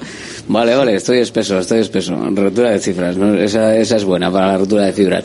Eh, Ruiz de Galarreta, por lo menos, mira, puede volver, se supone que podrá ir volviendo ya. Estamos en plazos de que pueda, si todo ha ido correctamente, empezar a entrar la semana que viene para el partido frente al Barcelona, aunque estando como está eh, Ander Herrera, pues tampoco hace falta forzar, ¿no? Otro de los que supongo que si va convocado a Barcelona, eh, dependiendo de lo que vayamos viendo esta semana o lo, que nos vayan diciendo, pues no tiene ningún sentido que, fuerce, ¿no? También, lo, según dijo Valverde, creo que fue, pues que no me acuerdo, que le, pudo incluir incluso antes de la Almería, pero que sería ya forzar la, la máquina demasiado. Creo que por, por esas palabras de Valverde, atendiendo a que podemos hacer caso a los partes médicos, lo justo, la, la recuperación iba bien. Ahora, ya lo que depende hasta, hasta qué punto bien se encuentre. Antes hablábamos de Vesga, y a Vesga quedan todavía 10 días para, para que pueda entrar y al final tampoco diría que pierde tanto ritmo por algo habrá podido estar haciendo no a trabajo de campo pero algo habrá podido estar haciendo tampoco le, le descartaría o yo hasta es que estas semanas pre- de, de parón y de selecciones internacionales creo que pueden entrar cada uno a la, a la carta casi casi porque no Sobre todo esta semana. Luego Sí, ya la que eso. viene, que al final tienen tres días de descanso, viernes, sábado y domingo, luego ya la que viene... esta es un poco pones para poco- recuperar, que no pase nada, que vaya todo en orden. Descanso. De- un poco eso es. Descanso, Descanso activo, activo, se ¿no? le llama. Activo, eso es. Y a partir de la semana que viene ya ponerse un poco más las, las pilas. No van a descansar tanto los internacionales, que antes escuchábamos a Sánchez, que estaba, estaba el hombre sobao cuando dieron la convocatoria. eh, Pero la, no, dieron, no dieron a las 12. a las once, Once y y media. media. Once. Igual a ellos se los dicen antes. Once y media, once y media del día del partido. Once y media del día del partido estaba descansando. Así luego estaba fresco el día del par- el- en el partido. Oye, igual le avisaron a las siete y media de la mañana, ve, te vamos a convocar. No, le avisó su padre. Sí, Dice que la Su padre lo había escuchado padre. por la radio. sí, claro, a las once y media. Estaría- Después del desayuno, una Era. A ver, tenía el padre puesto Radio Marca y cuando eso, ¿no? le, le dijo, oye, que, que tal, y, y que vio el mensaje, vio, mensa- vio el mensaje al despertarse, al despertarse vio el mensaje de No su aclara- padre. no aclara cuándo se ha O sea, despertado tampoco. que eso tampoco nos dice cuándo, cuándo se ha despertado. Pero, Tremendo, tremendo. pero bueno, oye, De hay tal que manera, descansar, no hay que sé, yo- descansar bien los días de partido. Yo creo que al club le avisan antes, ¿no? Aunque sea unas horas antes. Creo que no, ¿eh? La Es la prelista, al final la Creo prelista. que da en la prelista y luego ya no avisan antes. Pero lista que no vale para nada, pero bueno. No, porque Brian Zaragoza no est- estaba, no estaba ni en los 300 de la peli. ¿tienes? Claro. Me hace una gracia esto de las prelistas. Luego, pues, la eh, prelista como, es un como tema- cada quien la prelista es un tema legal, eso lo dijeron eh, o lo, lo han hablado eh, los responsables de la, de la federación o de la selección. Eh, el tema de la prelista es un tema legal, sobre todo para los jugadores que juegan fuera de España, porque eh, Sí. los clubes tienen que tener eh, esa prelista para estar prevenidos de que puede ser convocado su futbolista. Porque si no, sobre todo, a ver, si estás dentro de la propia Federación Española, evidentemente no vas a ir a un equipo a decirle, oye, que trae a este fulano y diga, no, no, no, no, ¿cómo? vamos, vamos, vamos a ver, ¿cómo, cómo que no? Pero si tú vas a la Premier a, a decir, oye, tráeme a este fulano, y dice, no, no, no estaba en la, no, yo no estaba avisado con 15 días, no te tengo por qué dar. De hecho, en la última convocatoria de, de las chicas, que hubo los líos de si se podía sancionar o no, uno de los temas que se agarraban para decir que no, había sanc- que no iba a haber sanción es que no había prelista. Sí, pero uno de los temas por los que también fueron como unas campeonas allí es porque eran equipos dentro de la Federación Sí, Española sí, de sí, Fútbol y el tema del derecho deportivo o, o como lo queramos llamar incluye más a los clubes de fuera que tienen que tener esa notificación por parte de la federación que los que están adscritos a la federación que se deben en teoría se deben a ella no un poco esa es la la historia. Pero bueno pues la prelista estaba Sunset y oye al final pues mira ha entrado. Yo no sé si le sentó demasiado bien para, para el partido o no, pero bueno, hizo un buen partido, pero a mí un poquito individualista en el partido frente a la Almería. Me pareció, sensación. No veo caras de, as- de asentimiento a mi comentario. Es, mm, es que no, no, no. No lo viste, sí. Vi individualismo a partir del 2-0. Y a partir del 3-0 ya que yo fue la fiesta de que todos querían su gol. Yo en Sánchez, en Sánchez lo vi un poco antes, Pero- que tiene capacidad para ser, para ser individualista, la tiene, pero creo que... Esas dos acciones de la primera parte, igual las que... Yo creo que podía haber buscado algún compañero, que podía haber hecho alguna otra cosa. Me pareció al Nico Williams del año pasado cuando quería hacer todo él y había veces que la mejor solución era otra.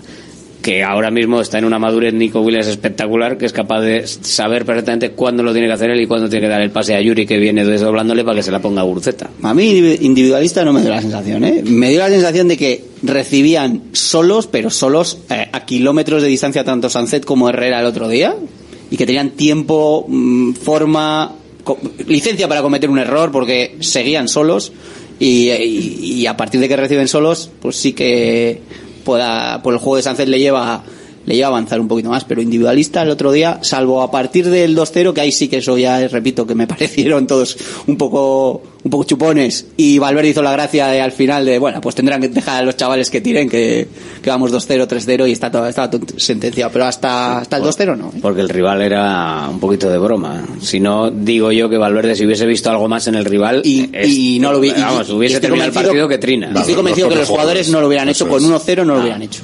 Yo creo que solo los jugadores se ven en una situación que, que no es nada habitual encontrarse con esa autoridad, con esa. Sí, parecían los Globetrotters. ¿no?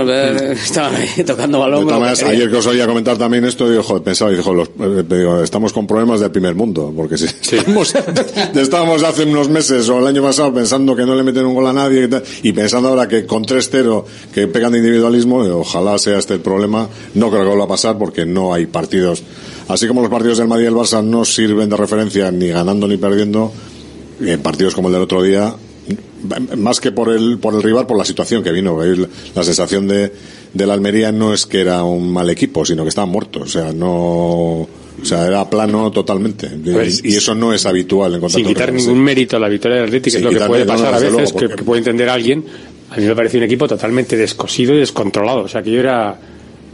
Que que dices, ¿qué- ¿pero qué equipo es este?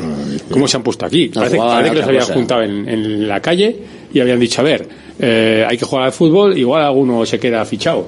Porque lo del lateral. Sí, pero después de- era tremendo. después de una cena- regateando, saliendo a su bola, era así, sí, Pero después de una cena copiosa, ¿eh? Es como si los hubiesen reclutado eh, a las 10 de la mañana después de una cena que se alarga. Que se O sea, alarga, sí, sí, sí. Pero Es el típico equipo que después de un cese de entrenador, yo, yo es que todavía no concibo que destituyeran en, a- era Vicente Moreno, ¿no? Y, y no Sí. tuvieran nada atado y dos partidos por delante. Tira con el entrenador que tienes, que mal que bien.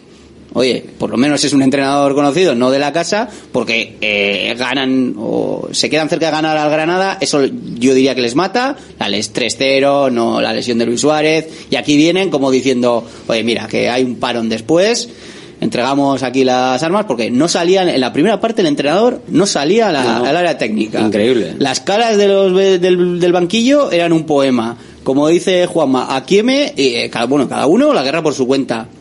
El. Atlético no tiene nada que ver con esto. El Atlético le ponen el viernes a ganar a la Almería y oye, tienes que ganar a Almería y. Salieron derrotados completamente. Es que no sé si es el equipo más malo que he visto por San Mamés porque no, no llega ni a equipo malo. O sea, era un equipo muerto. Muerto, yo que Él no sabe, no contesta de las... No había alma, no, se había presentó. alma. y no- y- pero bueno, el Atlético por lo menos en el inicio, hasta que vio que realmente no había rival, no, pues yo creo que ahí afloja. O sea, en el momento en el que ve que, que realmente es un sparring no, y no, no le va a dar ni un puñetazo bien dado, o sea, al final yo creo que se, se relaja. Pero el inicio de, de salida del Atlético, por lo menos, que es quizás a lo que nos podemos agarrar para ver la medida que le intentó dar al partido del Atlético, yo creo que fue bueno. Yo creo que salió con una con una actitud, ¿no? Y con una con una presencia bastante interesante que luego se, desvir- se desvirtuó por eso, por la ausencia de, de rival. ¿no? Es la sensación que me dio a mí. Y que el partido tenía que haber llegado dos al descanso. Sí, proba- probablemente. Porque por, sa- salen fuerte, yo creo que el- mantienen la línea fuerte hasta el hasta el descanso, pero no llega el gol. Es el único Estuvo a punto de llegar en- incluso en un córner, que hubiera sido ya milagroso, ¿no? El córner que taconeo Herrera para Yuri, que remató solo en el punto penalti. Bueno, y en la cabeza de Herrera. cabeza, la cabeza cabeza Herrera. también. Bueno, no sé. hicieron Yo sí que varias- de- varias jugadas ensayadas de córner, Sí, ¿eh? sí, sí. Seguidas. Sí, para los que dicen que Era un re- hicieron un aquello era- repertorio para que se vea que se ensaya. Parece que nos estuvieron oyendo el otro día diciendo, mira, os vais a enterar. Mira, Claro, vas a sacar buen libro". rival. Se dieron cuenta rápido y dijeron, a ver, la 1, la 2, la 3 y la 5. Vamos a hacer todas seguidas para que no digan que no tenemos jugadas Pues que la ensayadas. segunda, la de Herrera, te pilla el primer palo de cabeza, pero es que luego él se la sacas por raso y también te la hace. sí, sí, sí, sí, que, Joder. Tiene trabajo garitano ahí. Un poquito, un poquito. Tiene, tiene labor. Es que en defensa, gente del centro del campo hacia adelante, bueno, apañados, pueden hacer cosillas, pero es que del centro del campo hacia atrás, por nombres, tiene muchísimo trabajo. Tiene un milagro por delante. Me ¿Te parece. gustó, Juanma, el inicio de la salida de- del Athletic, que igual es un poquito el- eh, lo que digo yo, el, el termómetro más importante del partido? Yo creo que era la salida esperada. O sea, todo el mundo quería ver eso. Y cuando ya empiezas a ver que por la banda derecha eh, llegaba Herrera hasta el pico del área grande, eh, aparecía de Marcos, luego William rompía con velocidad, dices, joder, ¿esto qué es? Esto tiene muy buena pinta. Y siguieron, siguieron, siguieron, siguieron, y faltó acertar con la portería más veces. Pero bueno, que el partido estaba del lado del Atleti, no, no le perdió la cara en ningún momento. Estamos en directo Marca Bilbao, estamos en Radio Marca, en la sintonía de la radio del deporte. Ahora seguimos contigo también. Nos vamos de carrera la night entera. Llega la Total Energies Bilbao Night Marathon. Ven al espacio de Total Energies los días 20 y 21 de octubre en el Palacio Euskalduna y disfruta de deporte, diversión y música. Total Energies, patrocinador oficial de la Total Energies Bilbao Night Marathon.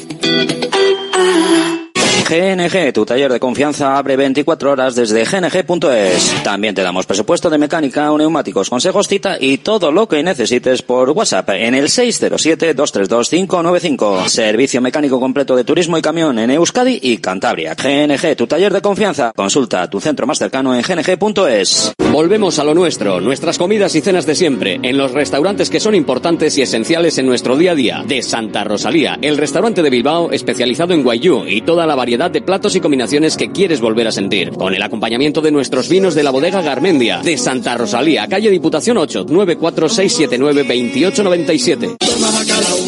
Bacalao de vino, más de 80 años vendiendo posiblemente el mejor bacalao del mundo, con tiendas en Baracaldo, en Portugalete y en la calle Ascao, en el casco viejo de Bilbao, junto a las bocas de metro. Disponemos en nuestras tres tiendas de bacalao desalado en su punto para poder consumir cualquier día del año y además preparamos en todas las tiendas tu bacalao para que lo puedas llevar de viaje en las mejores condiciones. Y recuerda, yo siempre cocino con bacalao eguino. Patrocinador oficial del circuito de ranking de golf del Palacio de Urgoiti. Ven a disfrutar de la auténtica Oktoberfest en el Ain Prosit de la Plaza del Ensanche, en el centro de Bilbao. Desde el jueves 19 de octubre descubre la mejor cerveza, las mejores especialidades alemanas de los hermanos Tate en el mejor ambiente en la Oktoberfest del Ain Prosit de la Plaza del Ensanche número 7. Aupa Oktoberfest. Prost.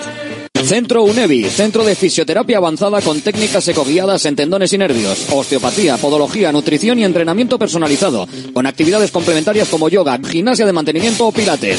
Centro UNEVI, en Grupo Loizaga 3, Baracaldo, teléfono 944997205, WhatsApp 609451668, también en centrounevi.es. ¿Buscas una experiencia gastronómica auténtica en Bilbao? Descubre Goirieder Gastrobar. Ubicado en la calle General Eraso 6 de Deusto, Goirieder te lleva a un viaje culinario excepcional, donde productos locales como pescado del Cantábrico o el chuletón se fusionan con la cocina vasca más tradicional y además tienes la posibilidad de disfrutarlo en un comedor privado. Más información y reservas en goirieder.es. Goirieder, herencia culinaria. Ya nos conocéis, somos Irache y Asier de Visibao. Ante el aumento de accidentes en el hogar, Visibao lanza una nueva línea de reformas integrales. Si quieres comodidad y seguridad en tu baño, llámanos. Modificamos tu vieja bañera por un plato de ducha y mampara de gran seguridad. 900 26 41 81. Presupuesto sin compromiso, financiación total hasta 48 cómodas cuotas sin ningún tipo de interés ni de recargos. 900 26 41 81. Visibao, dando vida a tus reformas. Conecta con Radio Marca Bilbao. WhatsApp 696-036-196. Queremos conocer tu opinión. Participa con nosotros en directo Marca Bilbao de lunes a viernes de 1 a 3 de la tarde. Recuerda, mensaje de audio al 696-036-196. Radio Marca Bilbao, la radio del deporte.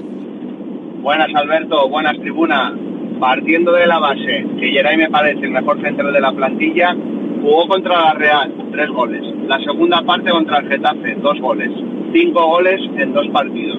Mientras tanto, los siete restantes nos han metido dos el Madrid y dos el Betis.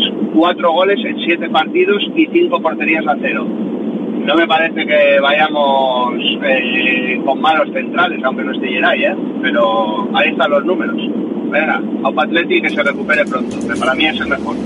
Pues el mejor, pero ahí están eh, esas consideraciones también. La tribuna del Atleti. De cómo puede eh, cambiar también el, eh, el concepto de, de, qué va a pasar con la ausencia de Geray, pues por el hecho de que, bueno, con los que ha habido, con los que se ha estado jugando, pues también han hecho bien las cosas y, y han estado en condiciones. ¿Qué es lo que más destacaríais eh, en positivo del, del, partido frente a la Almería, del partido del que venimos? Iñaki. Bueno, pues lo que estamos comentando ahora de la actitud, la manera de, de, afrontarlo, porque era un, al margen del rival, era un partido importante para cortar esa, esa pequeña racha de un punto en, en dos partidos, venir de la, de la derrota de Noeta y, llegar antes del parón con buenas sensaciones y la actitud, al margen ya comentamos del, del nivel del rival o de cómo eh, de la talla que dio el rival, lo encaró desde el primer minuto buscando el partido, eh, tratando de solucionarlo rápido y bueno, pues eh, más que el juego, porque te decía antes, tampoco es, son partidos para sacar demasiadas conclusiones de, de en cuanto al juego, pues, cosas más de eso, más de, de, actitud y la manera de afrontarlo y yo creo que lo sacó con, lo sacó con nota pues para llegar al, al parón en buena posición, un buen botín de puntos y bueno, y, y empezar después del parón con optimismo en, con el partido contra el Barça. Y para ti, Indica, ¿qué, ¿qué, es lo que, lo que mejor viste o lo que te dejó?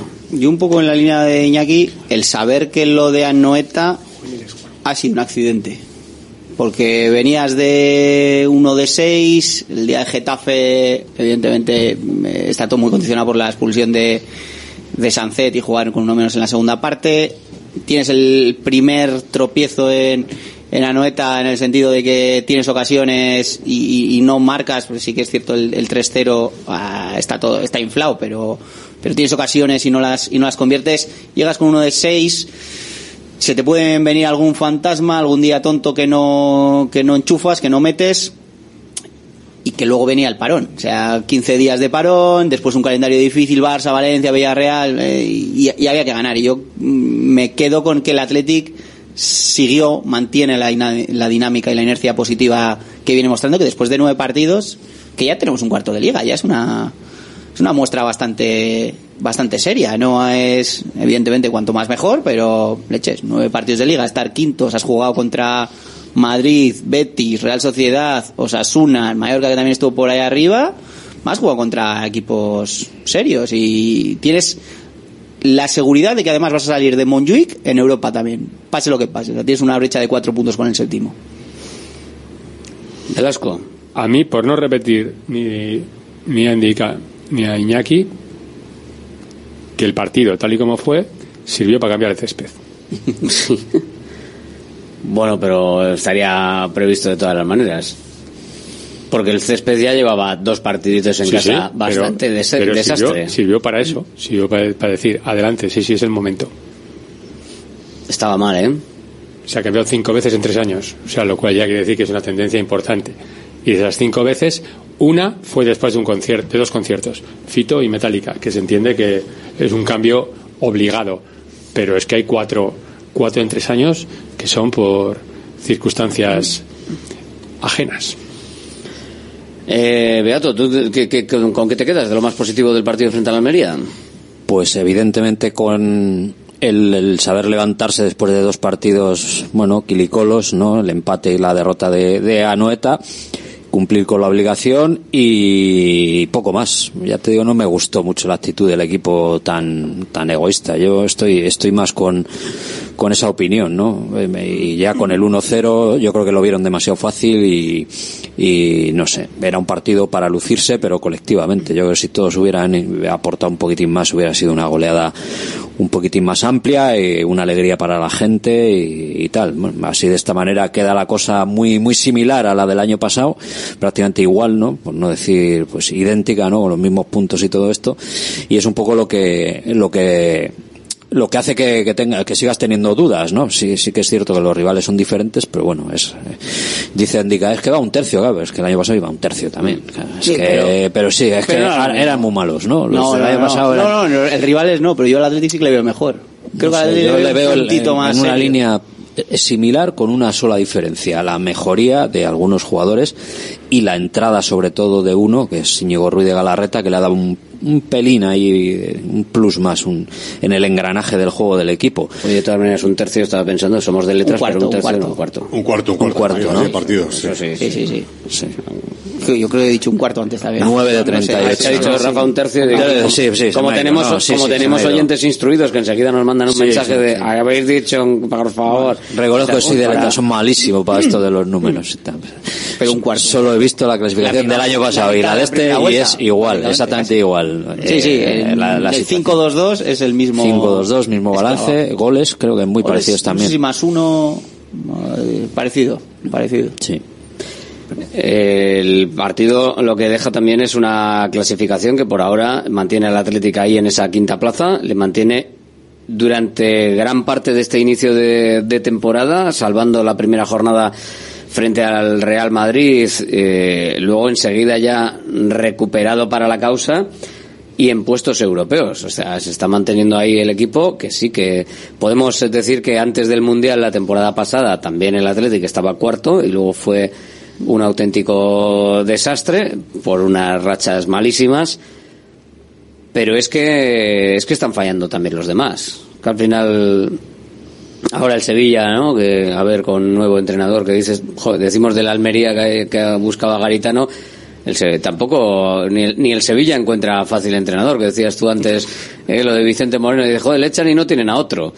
Pues espérate que el Sevilla, el tenían tiempo. Sevilla ha hecho casting, porque no había nadie, no, iba nadie. Tienen 15 días. El Almería está dos partidos con un interino. Ya, pero es el Sevilla. Bueno. O sea, Pero se ya supone está, que aspira algo. Que ha fichado a Diego Sí, Alonso. Diego Alonso, yo creo Sí, que sí, está pero ya- Bueno, pero que ha, tirado la caña, a ver si, hasta Marcelino parece que ha tirado la caña, a ver.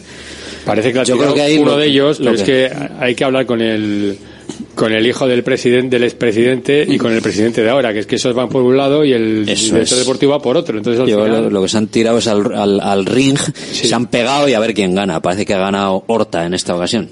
Pero Parece, sabe- ¿no? sabe- Después de los éxitos con- de los anteriores, Sí. pues Horta parece que se lo ha llevado a su terreno. Lo que también sabrá es que el día que Diego Alonso, ojalá no le vaya mal, porque no quiero el mal para nadie, pero si el Sevilla no funciona, igual dicen Que ese y tú, ahí. No, que vuelva Mendilibar. Eh, Si, si vuelven a estar eh, apurados abajo, que vuelva Mendilibar, que para salvarles parece que les gusta, pero para, para lo demás pero, no. pero que sigan fallando. Que sigan fallando. Sí, sí, Desde no, el punto de vista no, del Atleti, y el Atleti ahí mientras haga sus deberes, Y el el, año pasado fall- el año pasado falló el Sevilla y tú no lo aprovechaste. Te, te levantó la te levantó la plaza Osasuna al final. O sea, mm, eso no puede pasar. Que, que falle en Sevilla, Villarreal, Betis, me da igual el que sea, y que tú no te aproveches de ello, eso no puede suceder. Pues Esa es la mismo del Atleti. el, el Athletic, claro, está ahora mismo con, con 17 puntos, le está metiendo 9 puntos, que son tres partidos al Villarreal. Sí, sí. sí. Tres Pero- partidos. Pero el año pasado el Sevilla llegó un momento que le sacaba media, media liga, vamos. Sí. Y, Y- acabó a un ah, punto, ¿no? estuvieron El ahí al lado, ahí al lado, Al sí, lado, sí, al sí. lado. Sí, O sea pero que- bueno, a ver, que con respecto a, a otros rivales, es que sí, sí este año, eh, jo, es que sería, bueno, sería ya para, para colgar la persiana y no volver a hablar de Europa en, en Mira, el año pasado no acaba con 3 de 24 o algo así, o 4 de 24, una cosa así. Hombre, es que si haces ese final, da igual lo que estés haciendo hasta el momento, pero bueno, pero ahora mismo le, le mete siete puntos a Osasuna Y eso, al Sevilla y, y al Villarreal le, le está metiendo tres partidos. El Sevilla tiene uno pendiente, eso sí, Sí, sí. en la plaza con el Atlético de Madrid, pero bueno. Y no has jugado con ninguno de ellos. Ni con Sevilla ni con Villarreal. Con el Villarreal jugas en nada. Ahora la y prueba con el Sevilla de creo que es el último partido de la primera Sí. vuelta. Y el Girona tienes ahí metido, que no estaba el año pasado.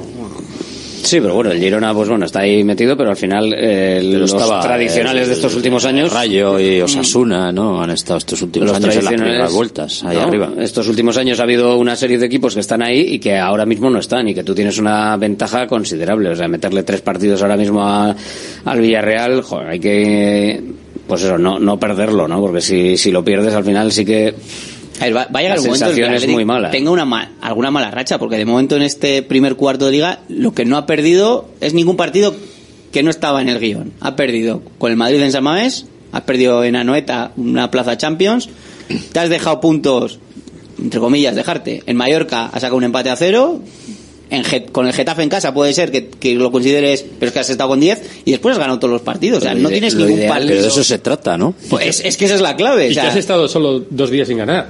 Eso es. Consecutivos, dos consecutivos sin ganar. No pifiarla con el Elche de turno, el es. Cádiz de turno, eh, que lo- Osasuna que lo de peor que te pueda turno. pasar es dejarte un punto en Ma- o sea, sacar solo un punto en Mallorca o que con el Getafe empates porque has estado con 10 eh, la mitad del partido.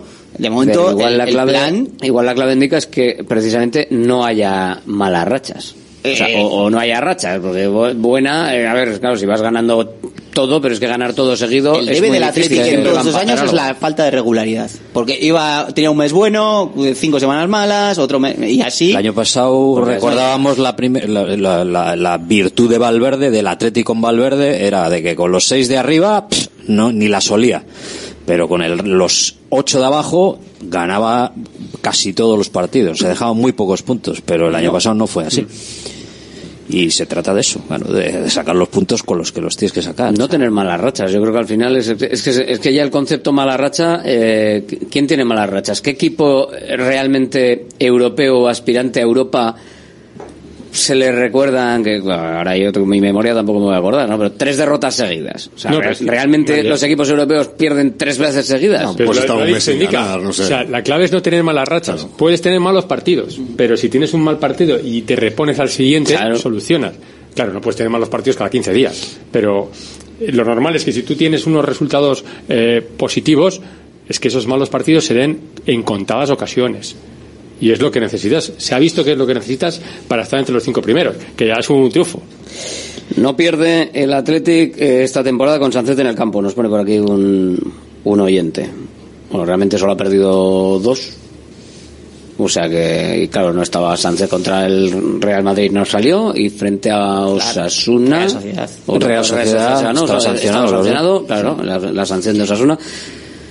Hombre, tampoco es una muestra, igual no es una muestra muy significativa, ¿no? Porque dos derrotas, pero bueno. Se ha perdido los, los dos partidos contra los rivales más gordos. Eh, bueno, el Betis, ¿no? También era más. Equipo Champions en la Real. Sí, sí, sí, sí, no, no, está claro. Los dos equipos más importantes y no, y no estaban. Pero eh, gusta verlo. O sea, yo sigo pensando que frente a la Almería igual eh, pecó incluso antes de los últimos minutos de alguna decisión más eh, individualista que, que colectiva. Pero cuando esa gente de arriba está en el Athletic, los cuatro de arriba que están ahora mismo como eh, titulares claros, el Athletic gusta, el, el, Pero el Athletic es atractivo. Sánchez jugó la segunda parte contra el Madrid. Sí, sí, salió en el segundo tiempo. Salió de titular, supongo que estará hablando de, de- de titular. De titular. ¿Te gusta lo que ves en, en ataque? Eh, yo creo que, que- que, eh, los dos Williams, con Sancet y con eh, Guruceta, han generado ahí algo bonito. Una sociedad bonita. Y con, sobre, no, no sobre todo, pero muy importante, como decía Rafa, Galarreta también, en que todo ese engranaje funcione, en que se haga un juego vistoso, en el, y luego el, el acierto del, el acierto de los delanteros, eh, de, de las mejores cosas del otro día de, con el Almería, la verdad es que los do- el primer gol es un, es una jugada, es una jugada muy buena y la del segundo también. El segundo es un, que- es el mismo, el propio Dani García, no sé si es un robo que, Que también, no sé. avanza de Marcos y Avanza la de Marcos y la centra y va a entrar a matar. O sea, son, la verdad es que sí que, que da otra sensación del equipo de y, y, sobre todo que le luce que le luce más pues con el acierto de acierto de los Williams con otra chispa del acierto de Guruceta sí que es eh, eh, los, sobre todo los de los partidos de Samamés están siendo vistosos y están siendo muy llamativos y, y atractivos de, de, ver para Mira, y aunque no marcó Iñaki Williams, que fue el que quizás tuvo las mejores o la mejor por lo menos en Anoeta, eh, sí que que vuelva a marcar Guruceta eh, que marque Dani García su primer gol con el Athletic y que Sancet a base de intentarlo tuvo su golito para ir a la concentración de las Rozas, eh, al final creo que genera en el equipo confianza. Incluso en los dos Williams que no marcaron, de oye, que la metemos. Que es que la ha metido hasta García. es que claro, es que, es que fíjate, ver, eso es muy positivo en general. Al final lo de Dani es anecdótico, porque o sea, alguien que ha metido un gol en siete años, lo normal es que... Sí, pero genera un ambiente en el equipo, ¿no? ¿no? Y, claro, pues cuando como cuando marcó Valenciaga, que un poco después voy a meter en Copa, y digo, oh, está subido. O sea, sí crea un grandísimo ambiente en el equipo. Pero luego tú tienes, en nueve jornadas que se han disputado, eh, tus dos máximos voladores tienen cuatro goles cada uno. Y son unos números muy buenos. Que Guruceta y Iñaki Williams haya marcado cuatro tantos cada uno es un, un buen punto de partida para decir que eh, puedes hacer cosas, de llegar.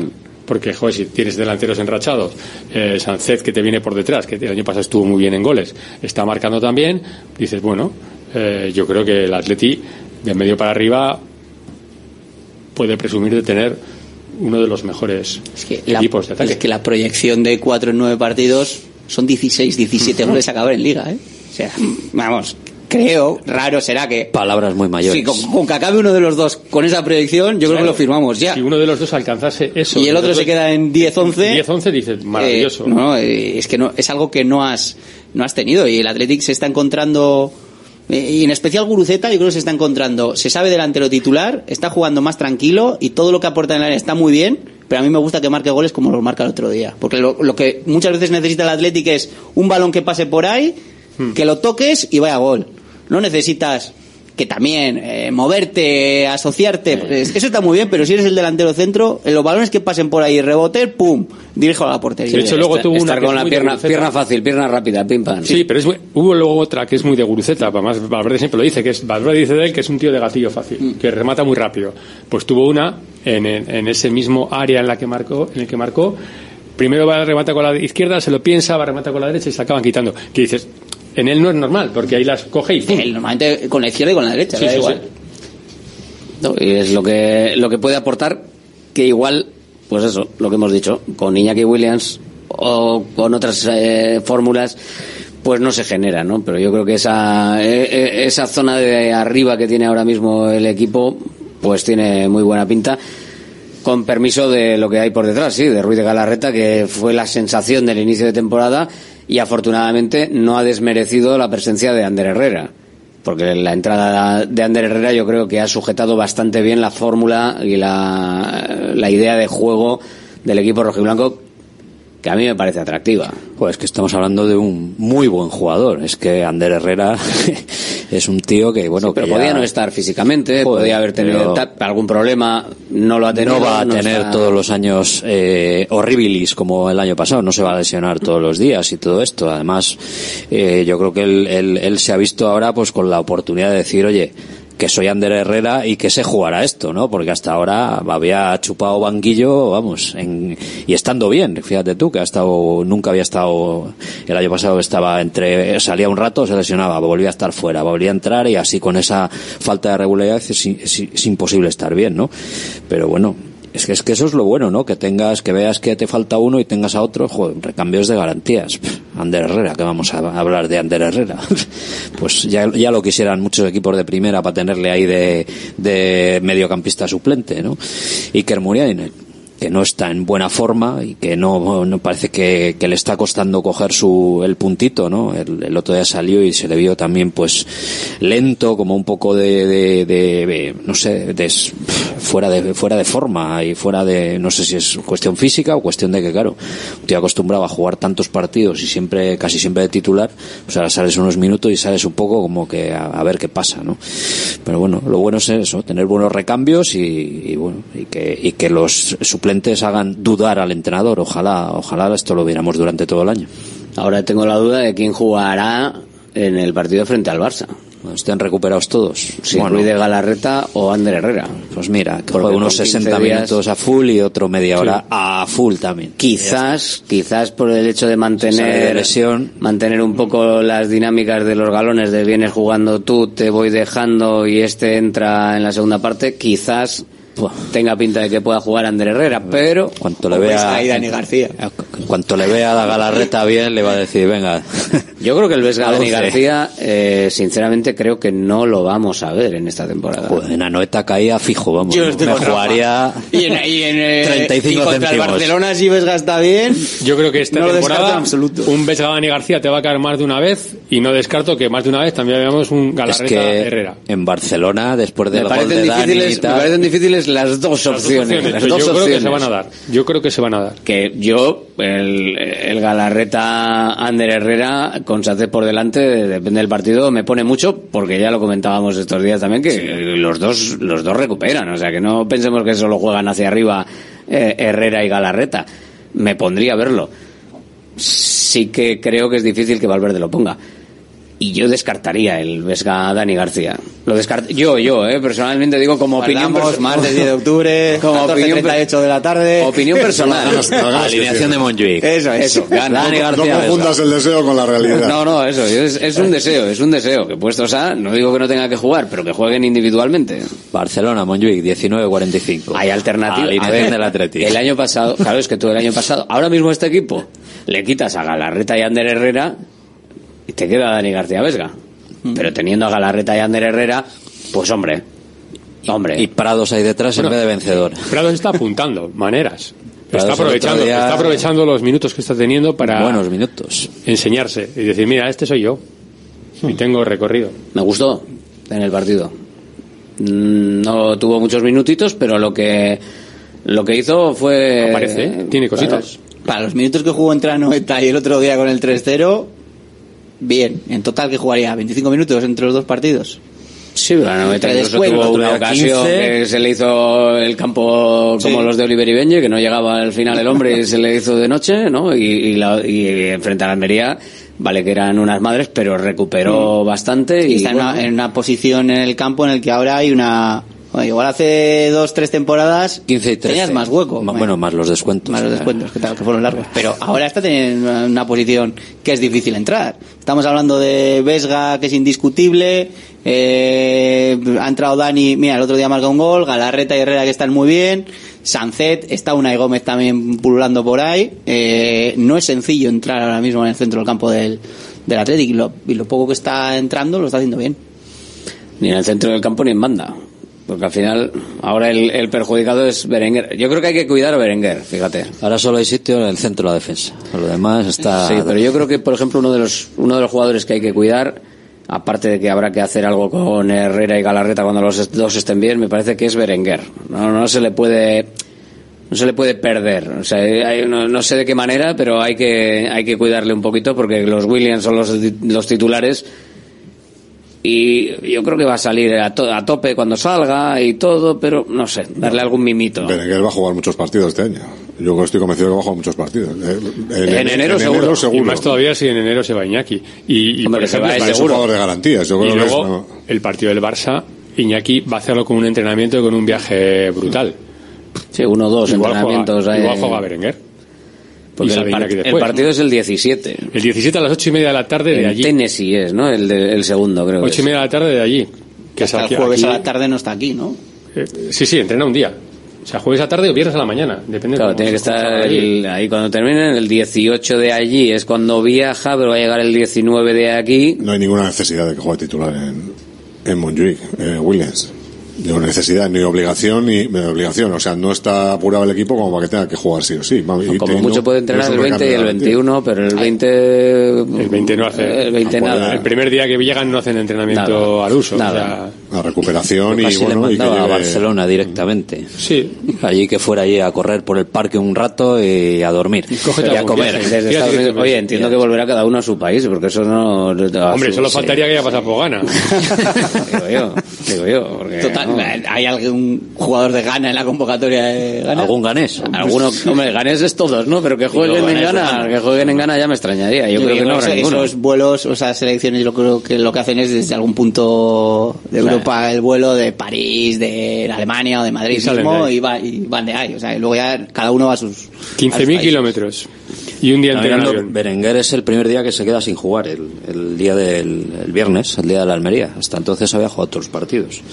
Había participado, vaya. No le llamó para entrar. A mí me dio la sensación en el campo que cuando va a entrar, que entran los dos últimos cambios, que no me acuerdo quién es, y al que entra al final es Unai Gómez. Me daba la sensación de que iba a entrar, que se sienta en el vestuario Berenguer Mm. para entrar, y que al final. Que al final cambia de idea. No sé, Que no sé tampoco porque tengo muy claro que García Val- estaba. eh, Valverde me parece que de todas maneras tampoco explica, tampoco explica mucho a los futbolistas. O sea, sale la alineación y punto. Uno juega y otro no juega. Y como no explica mucho, no sé si. Por eso digo que igual algún mimito, o, o bien con conversación, o bien eh, dando una serie de minutos, o, bueno, jugando. Hombre, sí que es cierto que si viene Williams con un en- entrenamiento y medio, o sea, recuperación más entrenamiento, que es lo que va a poder hacer, eh, La semana si previa juega en Barcelona para Berenguer también es un poco joder, chico. Pues vale. La Pues, semana previa al partido contra la Almería, a dos días del, del partido, eh, hubo una charla de Valverde con Berenguer. Te lo leímos y lo contamos. ¿Es posible que hablasen de cositas? Tú tranquilo que no juegas aquí, pero vas a jugar en Barcelona. Que este, además, luego vas a ser importante en enero. Y al final, yo. Hombre, creo que son necesarias esas charlas también. Si realmente son verdad, creo que son necesarias porque al final al futbolista le das una perspectiva y le mantienes enchufado a gente a un futbolista que va a tener que ser muy importante ¿eh? en la temporada. ¿eh? No- A ver, igual que Simón, el otro día habló Simón y cuando eh, habló Simón después de un partido, ¿no? ¿no? No recuerdo qué partido fue. ¿El de la Real fue o cuál fue? No sé cuál fue. Habló en, en zona mixta, es que no recuerdo a la cual. Y una de las preguntas que se le hizo allí fue la de las rotaciones de porteros. Y él dijo, bueno, igual eh, Julen pensaba que iba a jugar ahora, pero bueno, aquí estamos para trabajar, para no sé qué. claro. Es que Valverde tenía la, la intención de rotarlo, porque además lo dejó caer hace mes y medio. Dijo, ¿por qué no voy a rotar a los porteros en las semanas de tres partidos? Pero, ¿quién en su sano juicio es capaz de quitar, cuando estás en- encima en una racha y, y, por ejemplo, otro día con Almería, necesitado de, de ganarlo, ¿cómo vas a quitar a tu mejor jugador en, en el cómputo general No puedes. No puedes. Bueno, todo lo bien que no está puedes haciendo Simón. o no debes. No debes. Pero todo lo bien que está haciendo Simón ha ido en detrimento de que el otro pueda tener su, su momento en una rotación normal. Y dices, pues que cada día me está haciendo una parada. Lo que pasa es que esto nos va a llevar a que va a ser el portero de la Copa y siendo muy bueno Julen Aguirre Zabala, la Copa es la competición que puede ganar el Athletic. O sea, la única competición realmente en la que puede sacar la gabarra es la Copa. Yo quiero ver a ver si este año va a hacer lo mismo o no. No lo sé. Yo hasta que no lo vea, pues está haciendo cosas Valverde que Sería una cosa muy rara. yo no le veo a Valverde haciendo este año cosas que aprendió del año pasado que no estaba. Joder, lleva unos añitos ya entrenando, ¿eh? Como No, para- sí, pero de, pero de la segunda etapa han pasado muchos años y ya Con este grupo en ha caído, eso es, con este grupo, ha visto cosas y veo algunos detalles. El juego en el centro del campo de lo de Muniá y Sancet, por ejemplo, lo del Dani Vesga que comentabas, pues lo estamos viendo menos que el año pasado. Es cierto porque han entrado otros jugadores, pero hay, hay que ver si este año dice, igual el día menos pensado vemos a Julen en, en la portería, un fin de semana tonto, y Unai Simón juega en Copa, o juega Julen las dos, tres piezas eliminatorias de Copa, llega a cuartos de final el, el Betis, y juega Unai Simón. Yo es lo que haría.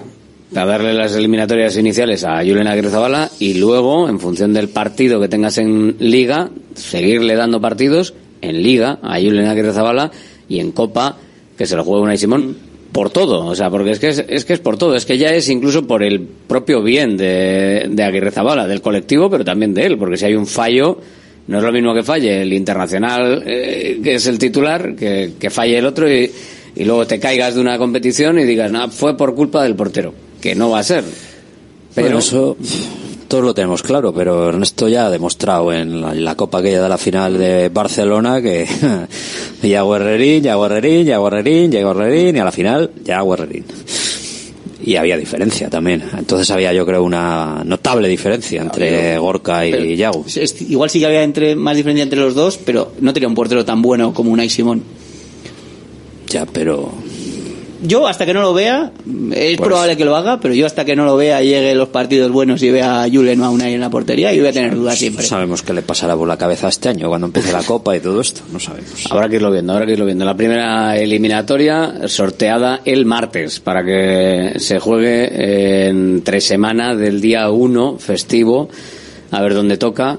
Bueno, depende de dónde toque y siendo festivo, si toca en el festivo, bueno, se puede montar un autobusito, ¿eh? No, Unos autobuses y tal. Sí, y- igual pueden jugar a las 12 de la mañana. Si toca festivo, la intención de la federación es que haya partidos por la mañana. Mm, sí. No es, no es mal día sí. para eso.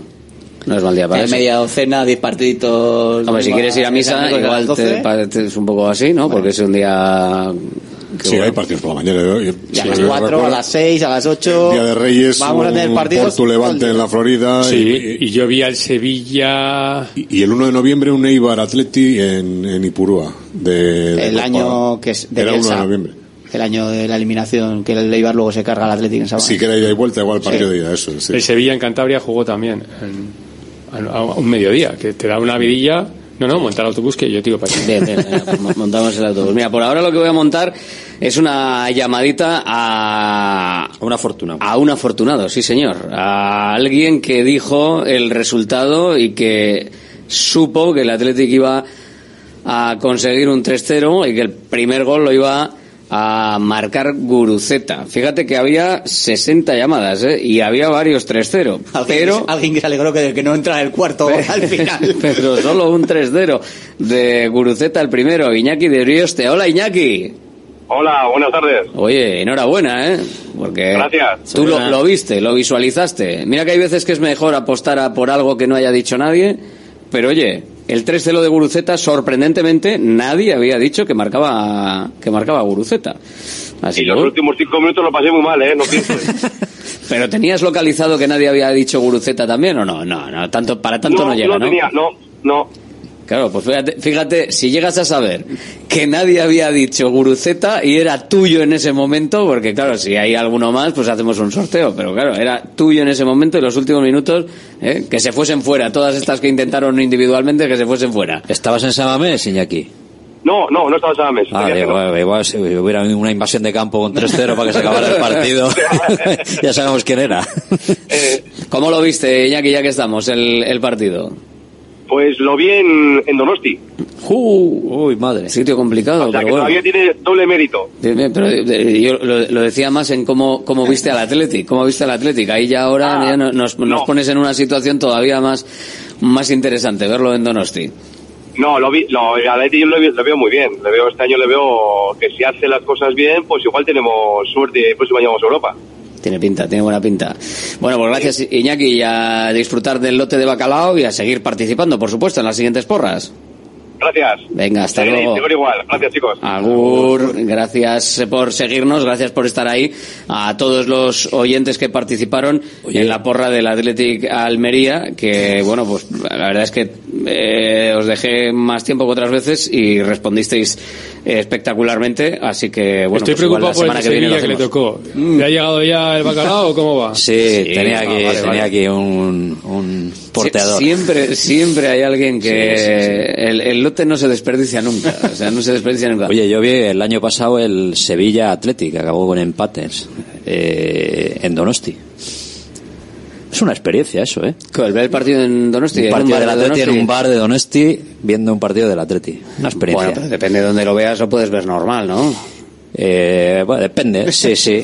y depende de quién esté al lado. Te Sí, puedes sí. poner como... Tocó uno que era Atleti. Zanza, te pones así de brazos Sin cruzados. decir nada, no, no, no. Allí estábamos mi mujer y yo quietos parados, vamos, sin decir ni mu, por supuesto. claro. Haberte puesto la camiseta. No, no, no, no. Y uno se acercó y, joder, y era del Atleti y estaba sufriendo el hombre con el empate y tal. "Buah, buah, tal". Y le dice Laura, tú, tú eres del Atleti así bajito y tal, que no se enterara nadie. Porque el resto del bar, el, buah, cuando metió el Atleti allí, juraban en arameo. Sí, sí, todos. Miraban así de mala manera y tal. Pero bueno, al final fue empate y ni tan mal.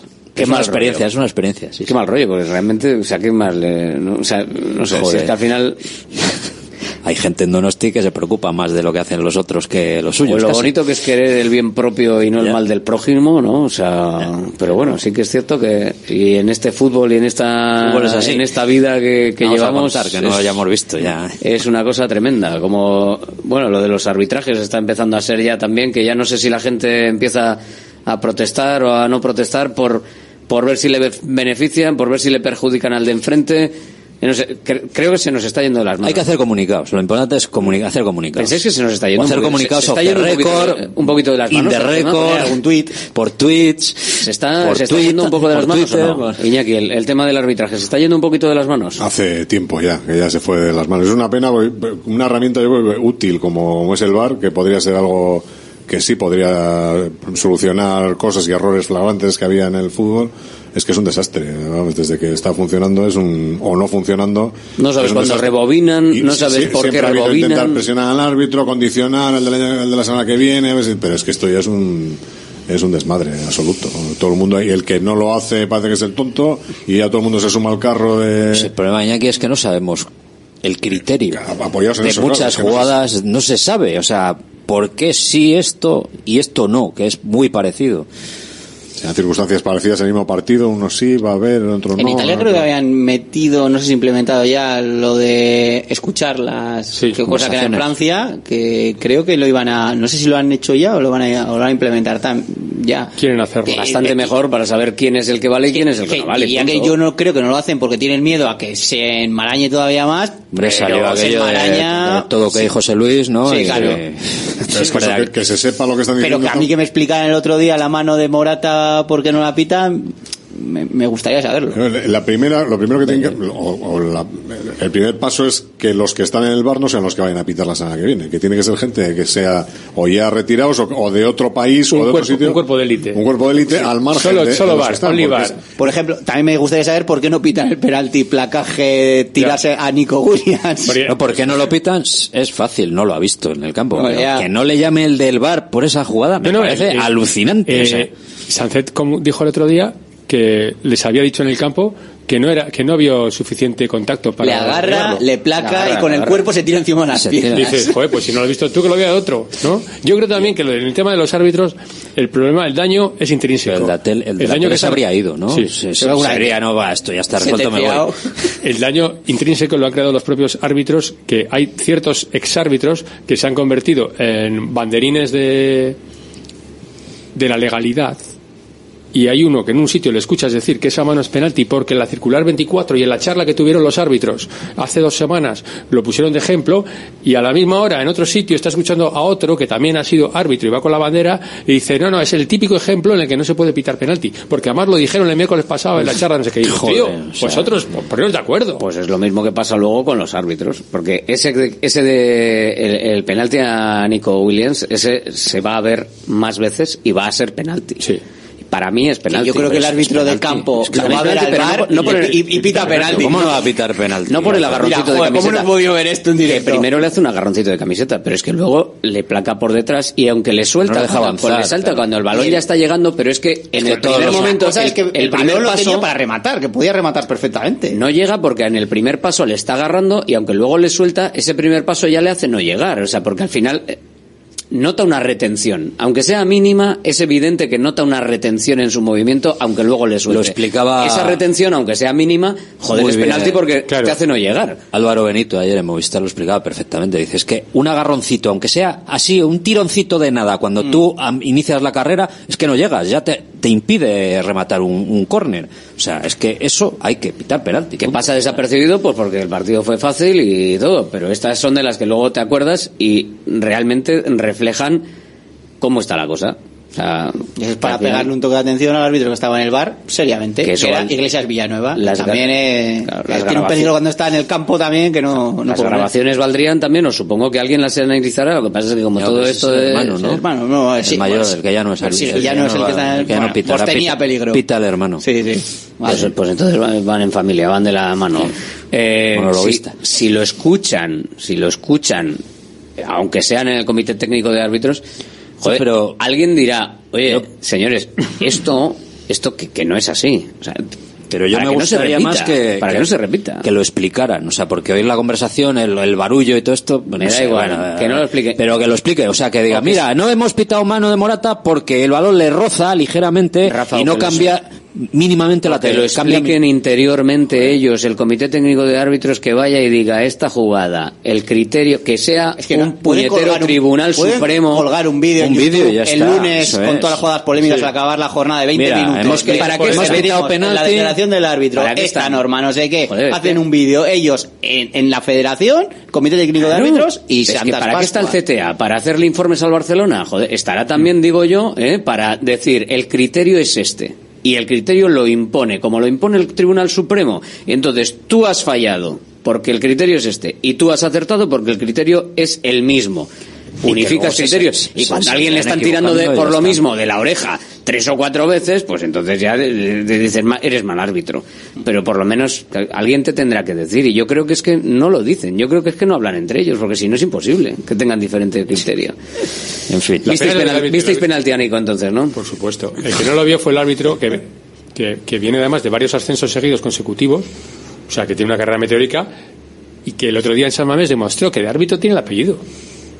Porque García Verdura. Perdonó dos amarillas, primero una a Dani, luego otra de la Almería, no concedió ley de la ventaja cuando Pregunta en Amorebieta. el choque de la Eso, Almería, eso sí. estaba pensando, pregunta a la Morevieta. Sí, sí, Pregunta a ¿no? La del, del Tenerife. Las dos del Tenerife. Que a la Morevieta el otro día también, el gol que le dan a la Morevieta. Tangazo. Sí, sí. Lo, de, lo de siga, siga al árbitro. Ley a de la ventaja a favor a- es, el tremendo. Eso es de traca, es de, vamos, para no creer. Viéndolo, ¿eh? Ahí a el. Y hace con los brazos. Se para el tío, le mira al árbitro. Pierda tiempo usted corra. Siga. Increíble, pero cierto. Gracias, señores. Será hasta mañana. Bueno, agur. Agur. Cerramos Tribuna del Atleti y cerramos directo Marca Bilbao. Nos vamos de carrera la night entera. Llega la Total Energies Bilbao Night Marathon. Ven al espacio de Total Energies los días 20 y 21 de octubre en el Palacio Euskalduna y disfruta de deporte, diversión y música. Total Energies, patrocinador oficial de la Total Energies Bilbao Night Marathon.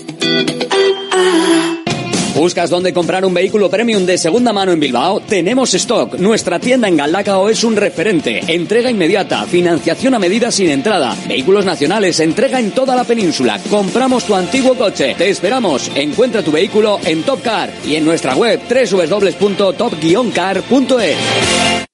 GNG, tu taller de confianza, abre 24 horas desde gng.es. También te damos presupuesto de mecánica, neumáticos, consejos, cita y todo lo que necesites por WhatsApp en el 607-232-595. Servicio mecánico completo de turismo y camión en Euskadi y Cantabria. GNG, tu taller de confianza. Consulta tu centro más cercano en gng.es. ¿Buscas una experiencia gastronómica auténtica en Bilbao? Descubre Goirieder Gastrobar. Ubicado en la calle General Eraso 6 de Deusto, Goirieder te lleva a un viaje culinario excepcional, donde productos locales como pescado del Cantábrico o el chuletón se fusionan con la cocina vasca más tradicional y además tienes la posibilidad de disfrutarlo en un comedor privado. Más información y reservas en goirieder.es. Goirieder, herencia culinaria. Directo Marca Bilbao con Alberto Santa Cruz. Las tres, momento de cuidarse con Yanela Clavo. Nosotros volvemos mañana, una y cinco, después del boletín informativo. Esta tarde, a las seis en la pizarra, Óscar de Marcos, no te lo pierdas.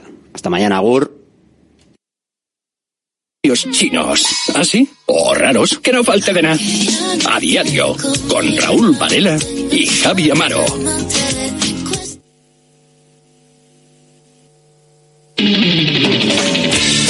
A partir de ahora, Radio Marca mira por tu salud. Aquí comienza Cuídate. Los mejores consejos, todas las recomendaciones, lo que tienes que saber para estar en forma, la salud y el deporte en la radio. Toma nota y cuídate.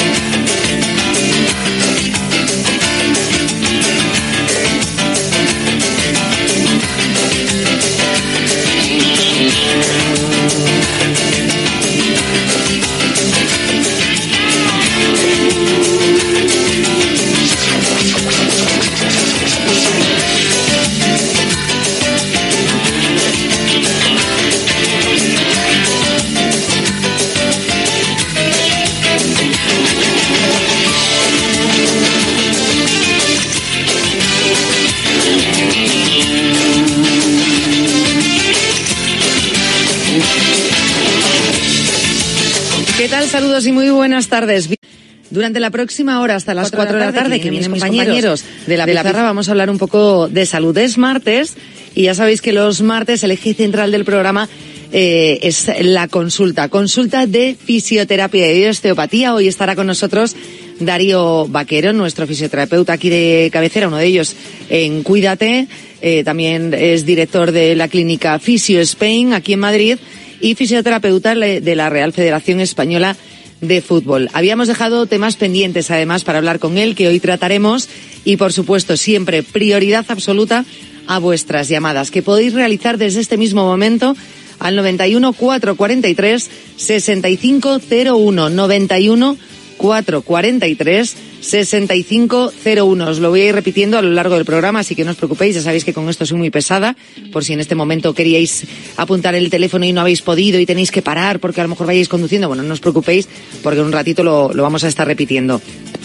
Teléfono que tenéis que ir marcando, reservar turno y nosotros a eso de las tres y media os llamamos en directo. Pero siempre os digo lo mismo, llamad con tiempo, llamad ya, no lo dejéis para después que luego ya mm, empezáis a llamar a menos 10, a menos 5 y es que no nos queda tiempo para la consulta y ya tenemos que dejarlas para otro día. Así que molestias que tengáis eh, pues en cualquier parte del cuerpo o de repente eh, estáis en plena recuperación de una lesión o tras una operación y, bueno, queréis saber un poco cómo van las cosas, los síntomas. Eh, un poquito si podéis hacer a lo mejor algún tipo de ejercicio en casa, podéis ayudar de alguna forma para, para ayudar a esa rehabilitación si queréis trabajar un poquito también en la prevención de lesiones, que se puede desde el punto de vista de la fisioterapia hacer, pues también y tenéis unas dudas, nos contáis vuestro entrenamiento un poquito, qué es lo que hacéis, vuestra condición, y Darío Vaquero os va a ayudar encantadísimo de la vida. Así que ya os digo, a eso de las tres y media, consulta de fisioterapia y osteopatía con Darío Vaquero. Os voy a repetir ya el teléfono, ¿vale? Es una de las veces que os las voy a repetir. Luego os lo adelanto con tiempo. 91 4 43 65 01. 91 4 43 65 01. Me está diciendo Dani, ya están llamando. ¡Ole, qué bien! Me encanta cuando los oyentes me hacéis caso y llamáis muy prontito y no lo dejáis para el final. Que, yo esto ya me lo sé, de verdad, y me da mucho miedo y, quiero ayudaros a todos pues a, a poder a daros respuesta a vuestras consultas. Más oyentes que están llamando. Ay, qué bien, Dani, esto está que quema, ¿eh? Quema el teléfono. Qué alegría. Bien, hoy es un día importante, ¿eh? 10 de, todos los días lo son en materia de salud, pero hoy es el eh, 10 de octubre, Día Mundial de la Salud Mental. Es importante que eh, nos centremos en este, en esta entrada en el calendario de la salud. Vamos a dar una serie de datos, luego vamos a recuperar una charla que tuvimos eh, con la psiquiatra Inés López Ibor en este programa, que fue muy interesante, eh, hablando en torno a la salud mental y a las enfermedades mentales, que eh, no es lo mismo, es lo mismo, pero no es lo mismo. Así que vamos a recordar todo lo que nos contó Inés López Ibor, pero antes quiero refrescar unos datos con vosotros que me parecen importantes destacar. El tema, el lema de este año de este 10 de octubre, Día Mundial de la Salud Mental, es salud mental, salud mundial, un derecho universal salud mental, salud mundial, un derecho universal. Se reivindica que la salud mental es tan importante como la física y todas, absolutamente todas las personas afectadas deberían poder tener derecho a una vida digna, por lo que asegurar el acceso a los servicios de salud mental pues debe ser una obligación y responsabilidad de los organismos estatales y globales. Así debería ser, así se reivindica y es lo que se reivindica. De hecho, la reina Leticia eh, pues afirma que la inversión en salud mental es la garantía de un futuro más próspero, justo y equitativo. Estas han sido las palabras de Su Majestad la Reina, a las cuales nos unimos. La garantía de un futuro más próspero, justo y equitativo. Y para todos, todas, todas las personas tienen que, que, tener un, es un derecho universal a la salud mental, a la prevención de enfermedades mentales. Vamos a empezar ya el programa de hoy. Como siempre, hacemos un repaso de la actualidad en materia de salud, donde daremos esos datos en torno al día que se celebra hoy, que me parecen fundamentales, centrándonos también mucho en la gente joven, que es, es muy importante y es una, una de, de, de, la parte de la sociedad que se ha visto más afectada en los eh, años, en los últimos años.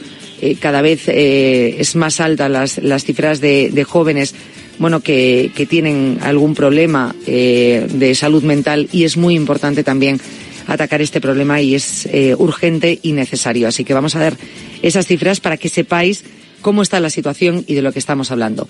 Empezamos ya. Cuídate. cuídate. Yanela Clavo. ¿Te has quedado dormido y no has escuchado la tribu de Radio Marca por la mañana? A mí me parece que un día esto es como No te preocupes, ya sabes que en la aplicación de Radio Marca tienes todos los podcasts disponibles para escucharlos cuando y como quieras. También me parece Valencia, Tú decides cuándo quieres escuchar la radio del deporte. Bajo par sería oro. Con Guillermo Salmerón. Y en la tertulia, con Valentín Requena, Iñaki Cano, Fernando Herranz y JJ Serrano. Que esos todos son disfrutones. Sábados y domingos de 11 a 12, una hora menos en St. Andrews, golf, viajes, gastronomía, grandes torneos y los mejores jugadores del mundo, deporte y diversión. Bajo par, el golf para todos en la radio del deporte.